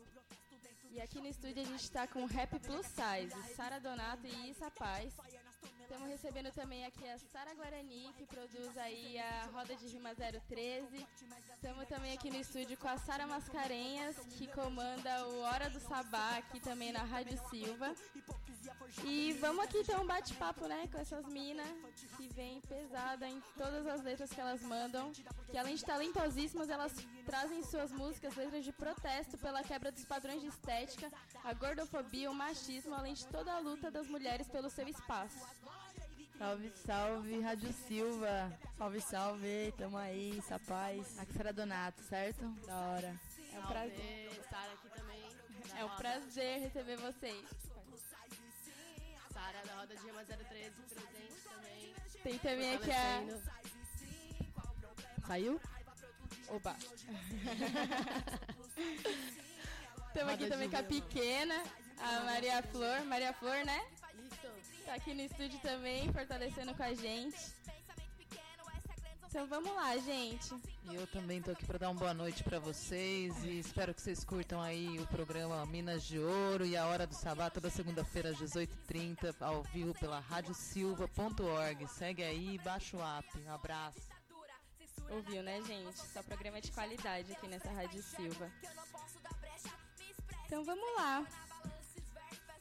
Eu quero saber quem são Sara Donato e Isa Paz. É, Sara Donato sou eu. eu sou do interior de São Paulo, São Carlos. E agora há dois anos eu tô morando em São Paulo, na capital, na Zona Norte. É, fui pra capital pra fazer o que eu já fazia no interior. Só que como eu juntei né, com a Issa, a gente formou o Rap Plus Size e em 2000, final de 2015 para 2016 a gente se uniu com o objetivo de fazer um trampo, que na verdade era pra ser só um CD e acabou virando um grupo, né? E estamos aí nesse corre aí já há dois anos. É isso, eu sou essa paz, a gente já tinha uma amizade já de uns corre que a gente fazia, assim, pelo hip hop, né? E aí juntando as ideias e vivências, assim, e referências também, né? Porque a gente tem muitas referências é, em comum, né? A gente falou, mano, vamos fazer um trampo junto, né? E demorou um tempinho pra convencer a Sara de participar, mas ela acabou topando e a gente trampando nesse trampo, nesse CD, né? Que é o Rap Plus Size, tá aí desde 2016. Trabalho muito bem feito, muito, tenho muito orgulho desse trabalho e a gente tá aí trampando pra fazer mais coisa. Muito bom. Desculpa perguntar, mas quantos anos vocês têm? Eu, Sara Donato, tenho 27 anos. Eu tenho 25. Muito bem. E vocês já contaram assim um pouquinho, né? Mas quando começou o interesse das duas pelo rap? É, eu comecei a gostar de poesia muito cedo, assim. Eu sempre gostei de ler, de livro, de, sabe, poesia. E aí a poesia me levou pro rap, assim, de uma maneira curiosa, assim. Eu fui, fui cavando o que era poesia e aí encontrei o rap. E aí o rap me abriu as mentes, assim, e a visão de uma forma muito forte, assim, e isso é muito importante, assim, pra mim, né? E aí eu comecei a fazer rap com uns 12 anos, na real. gravava em casa, pum, levava pra... gravava na, no, no, num mic baratinho de 10 contos que meu pai tinha me comprado e gravava e botava no MySpace na época. E aí foi assim, fui começando, né? Entrei pra um grupo chamado Remologia e foi. Eu tinha dois primos, o Fábio e o Rodrigo, que eu morei um tempo com a minha tia. E aí, quando eu morava com essa, com essa minha tia, com meus tios, né? Eles ouviam rap escondido, né? Porque meu tio não gostava. Meu tio gostava muito de rock, MPB, pá, os bagulho. E ele odiava rap. Então, tipo, eu lembro que eu tava brincando e os meninos vindo no quarto e eu ficava ali brincando. Quando meu tio chegava, eu avisava eles. E aí um dia eu falei pro meu irmão, ah, quero ouvir também, porque só vocês podem, eu não posso. Aí eu entrei pro quartinho obscuro dos meus primos pra ouvir rap. E depois disso eu comecei a levar para casa, quando eu voltei morar com a minha mãe, tipo, a de fato procurar entender. Meu irmão montou um grupo de rap, e daí já vinha, tipo, eu gostava muito de rap antes de pensar que eu poderia fazer isso. Mas aí eu conheci umas meninas muito loucas lá e falou assim, não, vou montar um grupo de rap, cinco meninas, na porta da escola, e falou, demorou, é isso, ninguém sabia o que fazer, só gostava muito de rap. E daí surgiu meu primeiro grupo de rap, né? Que era Conduta Feminina, eu e mais cinco meninas da minha quebrada lá, inclusive uma é minha cunhada, casou com meu irmão, estão aí junto até hoje nesse corre também. E depois disso eu saí, né? Acabei entrando num grupo com meu irmão também, a gente teve um grupo junto também, eu, ele mais dois parceiros nossos, o Everton e o Marquinhos. E aí eu saí desse grupo em 2011, 2011 para 2012. E aí em 2012 eu lancei meu primeiro som solo. E depois disso eu vi que eu podia de fato trampar e fazer meus, meus corres. E aí comecei a cantar sozinha, cantei sozinha até 2015. E aí até encontrar essa paz, já encontrei, encontrei ela né, nesse meio tempo aí em 2012, conheci ela. Fui lá fazer um evento na quebrada que ela, que ela fazia um evento lá no Perialto, na Zona Norte. E aí firmou uma amizade e deu que em 2016 surgiu o Rap Plus Size. Legal, gente. E conta pra gente um pouco da, tra- da trajetória do Rap Plus Size até hoje. É. Plus Size, né, tipo... É muito louco, né, porque tipo, nós era parceira desde 2012 que eu sumi lá, fui fazer o evento com ela. E aí eu sumi, apareci depois de três dias, minha mãe louca, desesperada, querendo chamar a eu vou polícia contar já. essa história direito. É o seguinte. A Sara foi fazer um evento e que eu tava organizando lá na Zona Norte. Na, na época era no Jardim Peri o evento. E aí a gente é, trouxe ela pro evento, né? E eu falei, mano, vem cantar aqui, seu som é foda. Pegou e falou, ah, demorou, só que eu sou do interior. Eu falei, ah, demorou, cola aí, eu pago sua passagem, né, mano? Eu tinha chamado já, né? Não ia desfazer o convite, que a menina era do interior, né? Aí eu firmeza. Aí ela veio, ficou na minha casa. No dia seguinte, quando rolou o evento, pá, ela pegou, cantou, pá, acabou o evento. Ela falou, ô, eu vou chegar. Eu falei, demorou, né? Deu dinheiro na mão dela, ela pegou, saiu no meio da neblina, assim, no meio da favela. Eu fiquei tipo, mas você sabe chegar? Ela falou, sei, lógico. Eu falei, demorou então, né? Aí passou a noite, cheguei, mandei mensagem, falei, e aí, chegou bem? Nada. Aí no outro dia, e aí, chegou bem? Nada. Aí no outro dia a mãe dela mandou mensagem pra mim, falou, "Ô, você sabe da Sara? Eu falei, vixe, mano. A menina sumiu. Aí a gente mandando mensagem pra uma parte de gente, ninguém sabia dela, de repente, mano, f- ah, eu falei com o mano que organizava comigo a batalha, a batalha não, o evento. Eu falei, mano, a menina sumiu. Ele falou, vamos fazer uma imagem, pôr na internet, pra, pra, as pessoas saber onde ela tá. Eu falei, demorou. Aí fez a imagem de desaparecida dela, a última roupa que ela tava. Uma foto horrível. Foi, foi, tipo, 300 compartilhamentos, assim, pessoal, todo mundo. Nossa, tinha gente do Brasil inteiro me ligando, cadê a Sara? E hoje eu não sei, gente, ela saiu pra no evento, eu não tenho culpa. E, gente, foi horrível. Mas ela apareceu depois Aí de depois a gente virou dias. amiga depois disso. você É, porque eu quis matar ela. Eu estava por aí no mundo. É, né? Perdidaça, então. Perdidaça em São Paulo. Salve Osasco. Osasco, né? Eita, Aí tadinha, depois disso boa. a gente ficou amigas, pai, e aí. E em 2015 aí você falou, vamos fazer um trampo, vamos. Aí. Aí ela foi pra São Carlos no final de 2015, a gente já começou a escrever e tal, e aí em 2016, em janeiro, eu me mudei pra São Paulo. Tipo, fui na loucura, assim, as duas sem emprego, sem nada. Aí chegamos lá e falamos, ah tá, vamos fazer rap, mas e aí, né? né? Precisa comer, precisa se vestir, precisa pagar aluguel, o que nós vamos fazer? Aí a Issa tinha lançado em 2015 o Arte da Refutação, que era o CD dela solo, e a gente foi pra rua vender. E aí a gente vendeu Arte da Refutação até acabar todas as cópias, tipo, vendi, saía, vendia CD todos os dias, e nisso gravando também, né? Tipo, quando a gente tava vendendo CD, a gente tava gravando, e vice-versa, assim. Acabamos gravando o Rap Size em uma semana, né? Tipo, foi uma semana de corre saindo da Zona Norte de São Paulo até Cotia, tipo, na multa, assim, sem dinheiro nenhum. Tipo, indo e voltando, pedindo carona pros motoristas pra poder chegar e poder gravar o CD do Rap Size. É, foi basicamente isso.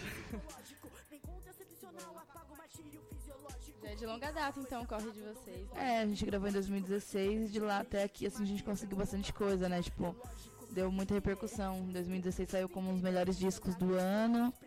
A gente conseguiu estar em vários espaços, show livre, rap box, é, Manos e Minas.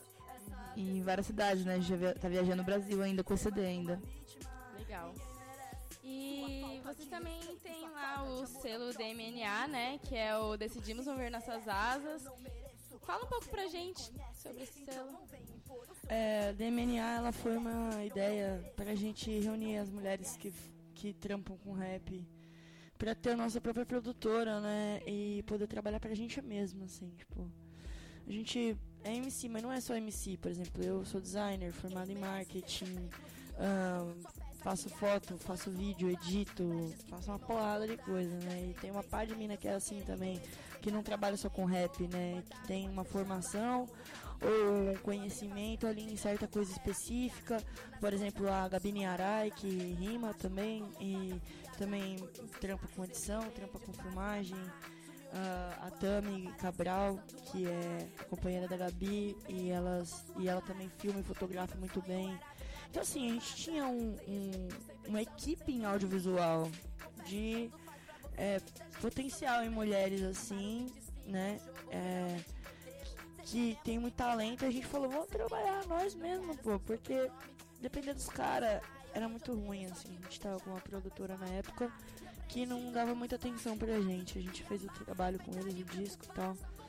E depois a gente se sentiu meio abandonado, assim, pelos caras. E aí a gente conversou com as meninas, né? Eu tive. Fiquei matutando nome, nome, nome, nome. E aí veio de Mina, DMNA, decidimos unir nossas asas. E enfim, foi, foi bem trabalhado, assim. Aí aconteceu a dominação dentro dessa perspectiva também, que é uma batalha feminina de conhecimento. E é isso, a DMNA ela foi essa ideia, né? De mulheres autônomas se movimentando em prol de mulheres. E é, hoje em dia a DMNA não, não atua mais, né? Mas as nossas ideias prevalecem. Foi um período muito bom de experiência, crescimento. Sim, é, e alguns frutos da, da, da própria DMNA continuam bem fortes, assim. Tipo, a batalha. A batalha acontece toda segunda-feira na saída do metrô São Bento, em frente ao Mosteiro, lá em São Paulo. E todas, todas as segundas, né? Tipo, é muito foda que a gente começou a batalha com 4 MCs e hoje tem 17 MCs batalhando. 17 MCs mulheres, né? Vão lembrar disso. 17 MCs numa chave batalhando. Da hora. E era sobre isso mesmo que eu ia perguntar agora, sobre a dominação. Vocês querem contar um pouco pra gente como começou? É, então, por conta da DMNA,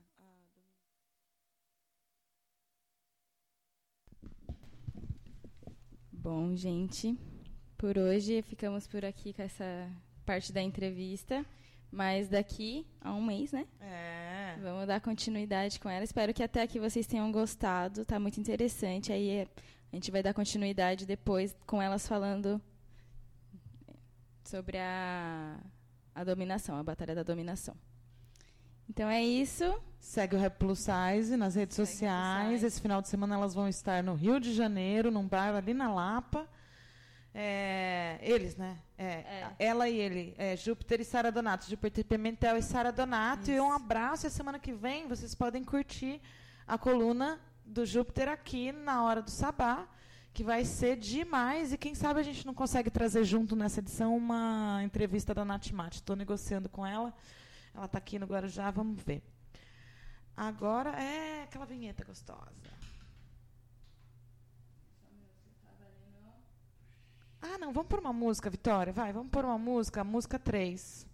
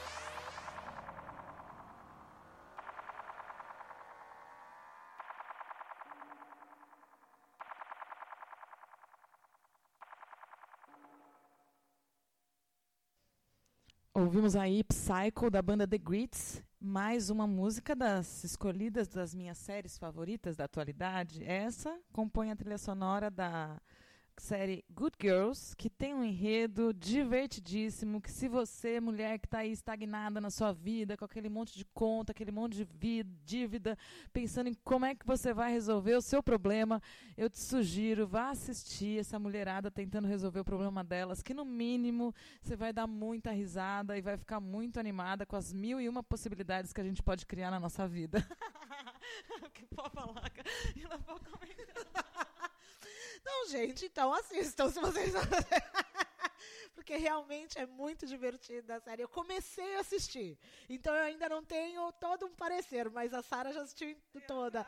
E eu, então, eu tô aqui, eu tô seguindo, eu tô seguindo o conselho. Assistam porque é imperdível, gente. Vale muito a pena ver a vida de três mulheres ditas normais, ditas comuns aí, resolvendo os problemas das maneiras mais loucas do mundo. Enfim, agora a gente vai. Cadê aquela. aquela... E depois você pode puxar outra. É, não, não, não. Depois você olha lá no. Não, é que agora, agora que eu li o roteiro aqui.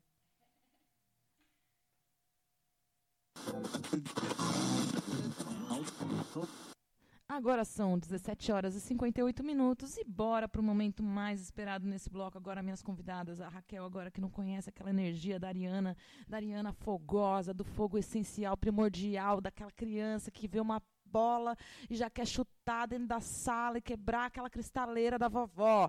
É isso aí, nós vamos começar o momento mais esperado do dia, da semana, o, ao bloco Rolê Free. Vamos falar de eventos em cinco cidades que o programa tem uma relação profunda, sincera e afetiva. Se liga que é tudo grátis. Mas...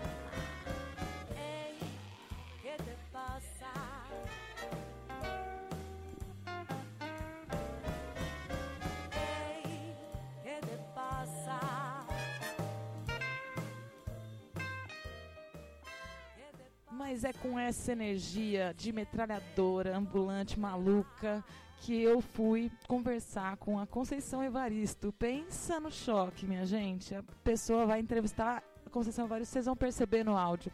Eu já entro acelerando nesse tom, mas a Conceição foi me acalmando, foi muito bom. Então a gente vai ouvir agora, para começar a agenda de hoje, um áudio da Conceição Evaristo falando da participação dela que esse final de semana no Sesc Santos. Ela esteve ao longo da semana, ela chegou em Santos na terça-feira. E na quarta, na quinta e hoje, ela estava fazendo, se revezando em atividades com os programas educativos do SESC. Então, na quarta-feira à tarde, ela se reuniu com os alunos do programa Jovens Educativo. Ontem, ela estava com o pessoal do, do programa do Curumim. E hoje, ela se reuniu com o programa da terceira e melhor idade para numa roda de conversa para discutir sobre leitura, literatura e escrita. Foi muito interessante ver, eu tive a oportunidade de vê-la com os jovens e tinha muita, muito jovem interessado sobre a escrita. Vamos ouvir aí Conceição Evaristo? É, estamos aqui no SESC com Conceição Evaristo e você, ouvinte da Hora do Sabá, pode ouvir um pouquinho do que ela está fazendo aqui em Santos. É, Conceição, é um prazer te receber aqui na Hora do Sabá, um espaço de expressão da mulher arteira e fazedora. Boa tarde, eu estou aqui em Santos para encontro com programas educativos de para diversos públicos, encontro de leitura. No sábado eu farei duas atividades abertas ao público e todas as pessoas estão convidadas. Será um prazer imenso para o SESC e para mim receber todos vocês. Agora eu quero fazer uma última pergunta sobre o prêmio Jabuti, essa menção honrosa que você vai receber esse ano. Como é que você está se sentindo e a importância disso na sua carreira? Bom, o prêmio Jabuti ele chega é, certificando é, uma trajetória de longo, de longo tempo, né, de anos e anos nessa é, escrevendo e, e, tentando afirmar essa minha possibilidade de escrita. É, e ele chega é, no momento também que eu acredito que ele possa, através da minha imagem, ele possa criar visibilidades para outras autorias negras, né? Homens e mulheres que estão aí produzindo, que marcam a literatura é, brasileira com outro discurso é, literário. Então, eu, é, esse prêmio ele me deixa é, muito feliz mesmo, muito feliz. E não é só meu, sem sombra de dúvida. Né? Eu acho que esse prêmio ele, ele reconhece essa possibilidade, essa criação literária que nasce de, justamente de outras experiências. Né? No meu caso, é uma criação literária que nasce de uma experiência de mulher negra, Sim. oriunda das classes populares e que marca a literatura brasileira. Né? E que acho que essa marcação da literatura brasileira ela tem de existir enquanto uma nação de povo é, plural. De reconhecimento de do reconhecimento, nosso valor histórico isso, também, como isso, uma nação né? isso, né? multicultural. E a Hora do Sabá é exatamente isso, um espaço de expressão e visibilidade da mulher arteira e fazedora, das mulheres que têm coragem de escolher uma cor e agir. Porque coragem para mim é isso, pega uma cor e age. E vai, vai em frente. Muito obrigada, viu, Eu Conceição? que agradeço. Eu que... Ai, adorei. Foi muito bom estar com ela. E eu estava aqui contando para as meninas. Aí eu te, contei para ela. Foi rápida essa entrevista. Vocês viram aí três minutinhos. Ela estava num atendimento à imprensa. Não tinha mais gente da imprensa para falar com ela. E aí eu rapidamente, nessa minha acelerada, falei é hora do sabá, um espaço de expressão e visibilidade da mulher telefazedora. É, agora, esse ano, a gente quer valorizar mais vozes e a gente quer fazer o registro histórico das, da mulher contemporânea. E aí o olho dela foi brilhando, o olho dela foi brilhando, o olho dela foi brilhando. E era para eu ter passado a tarde com ela ontem, era para eu ter ido um pouquinho hoje, mas amanhã estarei lá na atividade, vou me dividir entre a festa da, da Santa Sara e, e a Conceição. E, então vamos lá, dicas de Sampa. É, Sampa, Tá rolando lá o Festival Líricas Paulistana. E a programação termina no domingo. Então, amanhã, sábado 25 do 5, às 19 horas, no Centro Cultural Estela Galícia, ali da Estação Rio Verde, vai ter exibição do Premê Quase Lindo, é, um documentário e um bate-papo com os diretores Danilo Moraes e Alexandre Sorriso. Vai ter o show das Amantes Cidas com Marcelo Montenegro. Vai ter o show do Língua de Trapo, mais o Glaco Matoso. Meu Deus, vai ser demais. No domingo, 26 do 5, às 17 horas, a Casa Natura Musical abre as portas para receber a exibição Líricas Paulistanas, Vanguarda Paulista, ontem e hoje. Um bate-papo com Mariana Perna, Wilson Soto e Maurício Pereira. Vai ter o show da Filarmônica de Passaguarda, mais a, mais a Natália Barros. E o show do Grupo Rumo, que pretende ser o auge do encerramento mais com chave de ouro que o Festival Lírica Paulistana poderia imaginar. É. A dica em Santos são várias. Aqui o Puck Bomba vai ter festival de rock na Concha Acústica, tem a festa de Santa Sara Cali, o Dia Nacional dos Ciganos, amanhã a partir das 15 horas no Grêmio Unidos dos Morros, na Avenida Prefeito Doutor Antônio Man. Tem também a, a Conceição Evaristo no SESC, participando da exposição Arte Mídia, Arte Veículo. Ela vai também depois conduzir e mediar uma roda de conversa sobre leitura e literatura. Em Londrina, o programa SESI Música traz para a cidade mais pé vermelho que eu conheço o show da Cida Moreira, Simone Mazer e o San Yantó. Os artistas se unem para um espetáculo de alto nível artístico e musical na Concha Acústica de Londrina. A ocasião marca o encontro das cantoras e atrizes Cida Moreira e Simone Mazer com o cantor e dançarino São Yantó, quem, é, que assinava até 2017 como Lineker. Lembra que ficava aquela confusão? Lineker e Lineker? É o San Yantó agora. É, só tem a Lineker e o San Yantó. O show está definido como destruidor, bafônico e lacrador. Foi destaque das edições da Virada Cultural São Paulo em 2016 e 2017. E devido à irreverência e musicalidade dos três artistas, no dia 25 do 5 às 19 horas, grátis, você pode conferir na Concha Acústica de Londrina, que fica ali no centro, na rua Piauí 130. Santa Maria, Rio Grande do Sul, um abraço, Cabala. Quero ouvir seu comentário essa semana, hein? Vai faltar. É, Santa Maria, dia 30 de maio aí, o Brasil inteiro vai estar tá mobilizado com você para fazer a manifestação da Previdência. Vamos todo mundo se mobilizar, ninguém quer essa reforma. Aqui em Santos vai ter ato também, São Paulo, São Carlos, Rio de Janeiro, Salvador. Ah, é o da Previdência dia 15, né? Vai ser dia 30 da educação. Desculpa, é que tá toda a agenda aqui de manifestações está intensa. Dia 30 é sobre a educação de novo. E tem que manifestar, porque tá foda. Eu gostei, você viu o ato. É, tão, tão, tá rolando uma petição, tá rolando uma manifestação contra o Mourão, aí a PEC do Mourão, para que caso o, o Bolsonaro Mor, é, não vou falar o nome dele de verdade, é, caia, o Mourão não assuma. É, você sabe quem, aquele que não deve ser nomeado. Então, vamos lá, 30 de, de, 30 de maio em Santa Maria, todo mundo na Praça Saldanha Marinho, Santa Maria, Santa Maria. São Carlos, Ludere, lançamento de disco Live at Bird's Eye. O Ludere é um quarteto instrumental formado por Felipe Baden Powell no piano, Rubinho Antunes no trompete, Bruno Barbosa no contrabaixo, Daniel de Paula na bateria.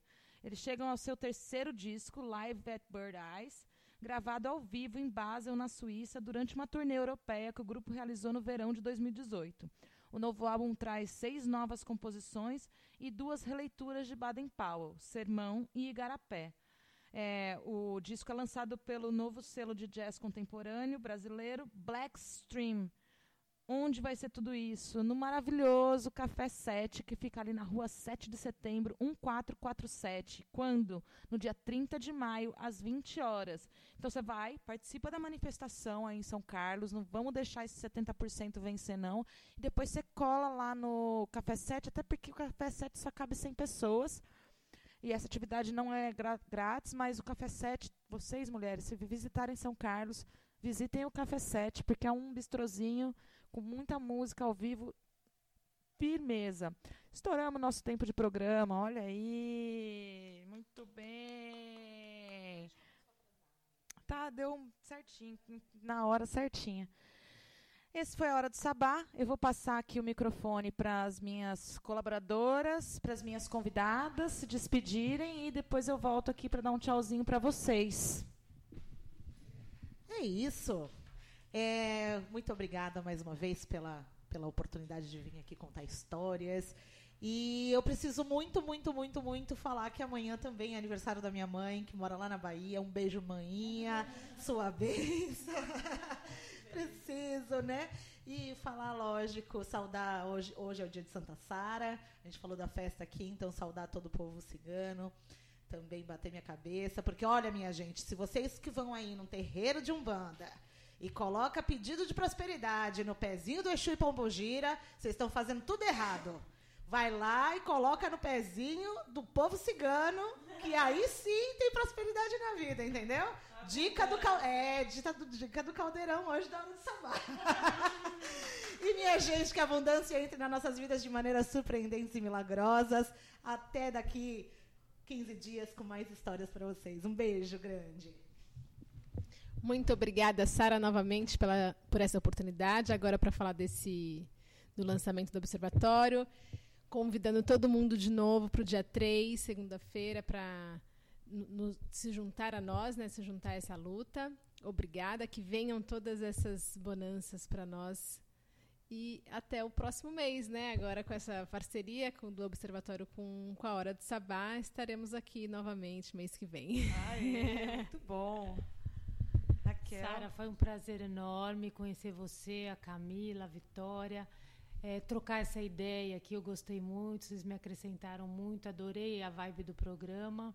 E obrigada pelo espaço para a gente colocar aqui a ideia do observatório e reforçar o convite a todo mundo que puder estar com a gente no dia 3 de junho, a partir das 19 na Unisanta, para o lançamento da, da pedra fundamental aí do nosso observatório. É, juntas somos mais fortes, né? E esse é nosso intuito. Conto com a mulherada lá. Beijos. Mais uma vez, é sempre uma honra estar aqui com mulheres incríveis. Cada dia é uma nova experiência, né? Uma nova aula. São sempre aulas aqui com mulheres fazedoras, arteiras e incríveis mulheres de fato. E é isso. Eu tô aqui, né? Sempre. Semana que vem eu não vou estar aqui, mas a Sara vai estar estreando aí sua independência no, na mesa de som. Ah, é verdade. Estou tornando. Estou... Daqui a pouco não vai mais precisar de mim. Ah, mas você não vai deixar de ser minha colunista, meu bem. Tá tudo certo. E é isso, bom fim de semana e é nóis. Eu, essa foi a hora do sabá. Eu sou Sara Mascarenhas. Eu agradeço a todas vocês por estarem aqui, por abraçarem essa loucurinha comigo. Não é uma loucura, não. Isso aqui é uma fortaleza. Isso aqui é um espaço onde a gente traz não só denúncia, mas é um espaço de confiança, um espaço de fala, é um espaço de conhecer outras mulheres e nos reconhecermos umas nas outras, porque quando a gente se reconhece umas nas outras, a gente consegue de fato é, se sentir mais é, autônomas e fortes para realizar os sonhos que a gente tem para realizar.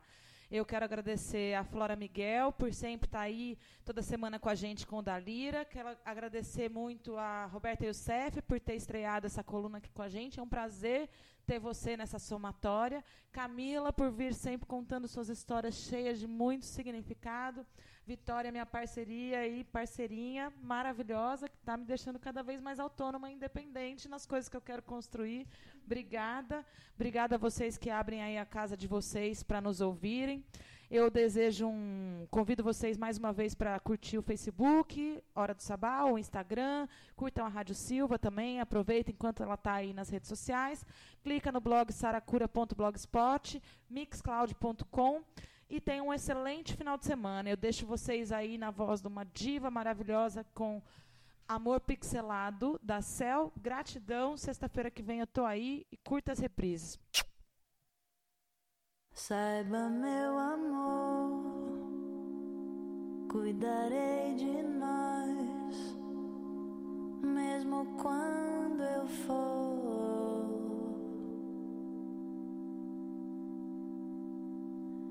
em busca de mim, em busca do que faz você me amar.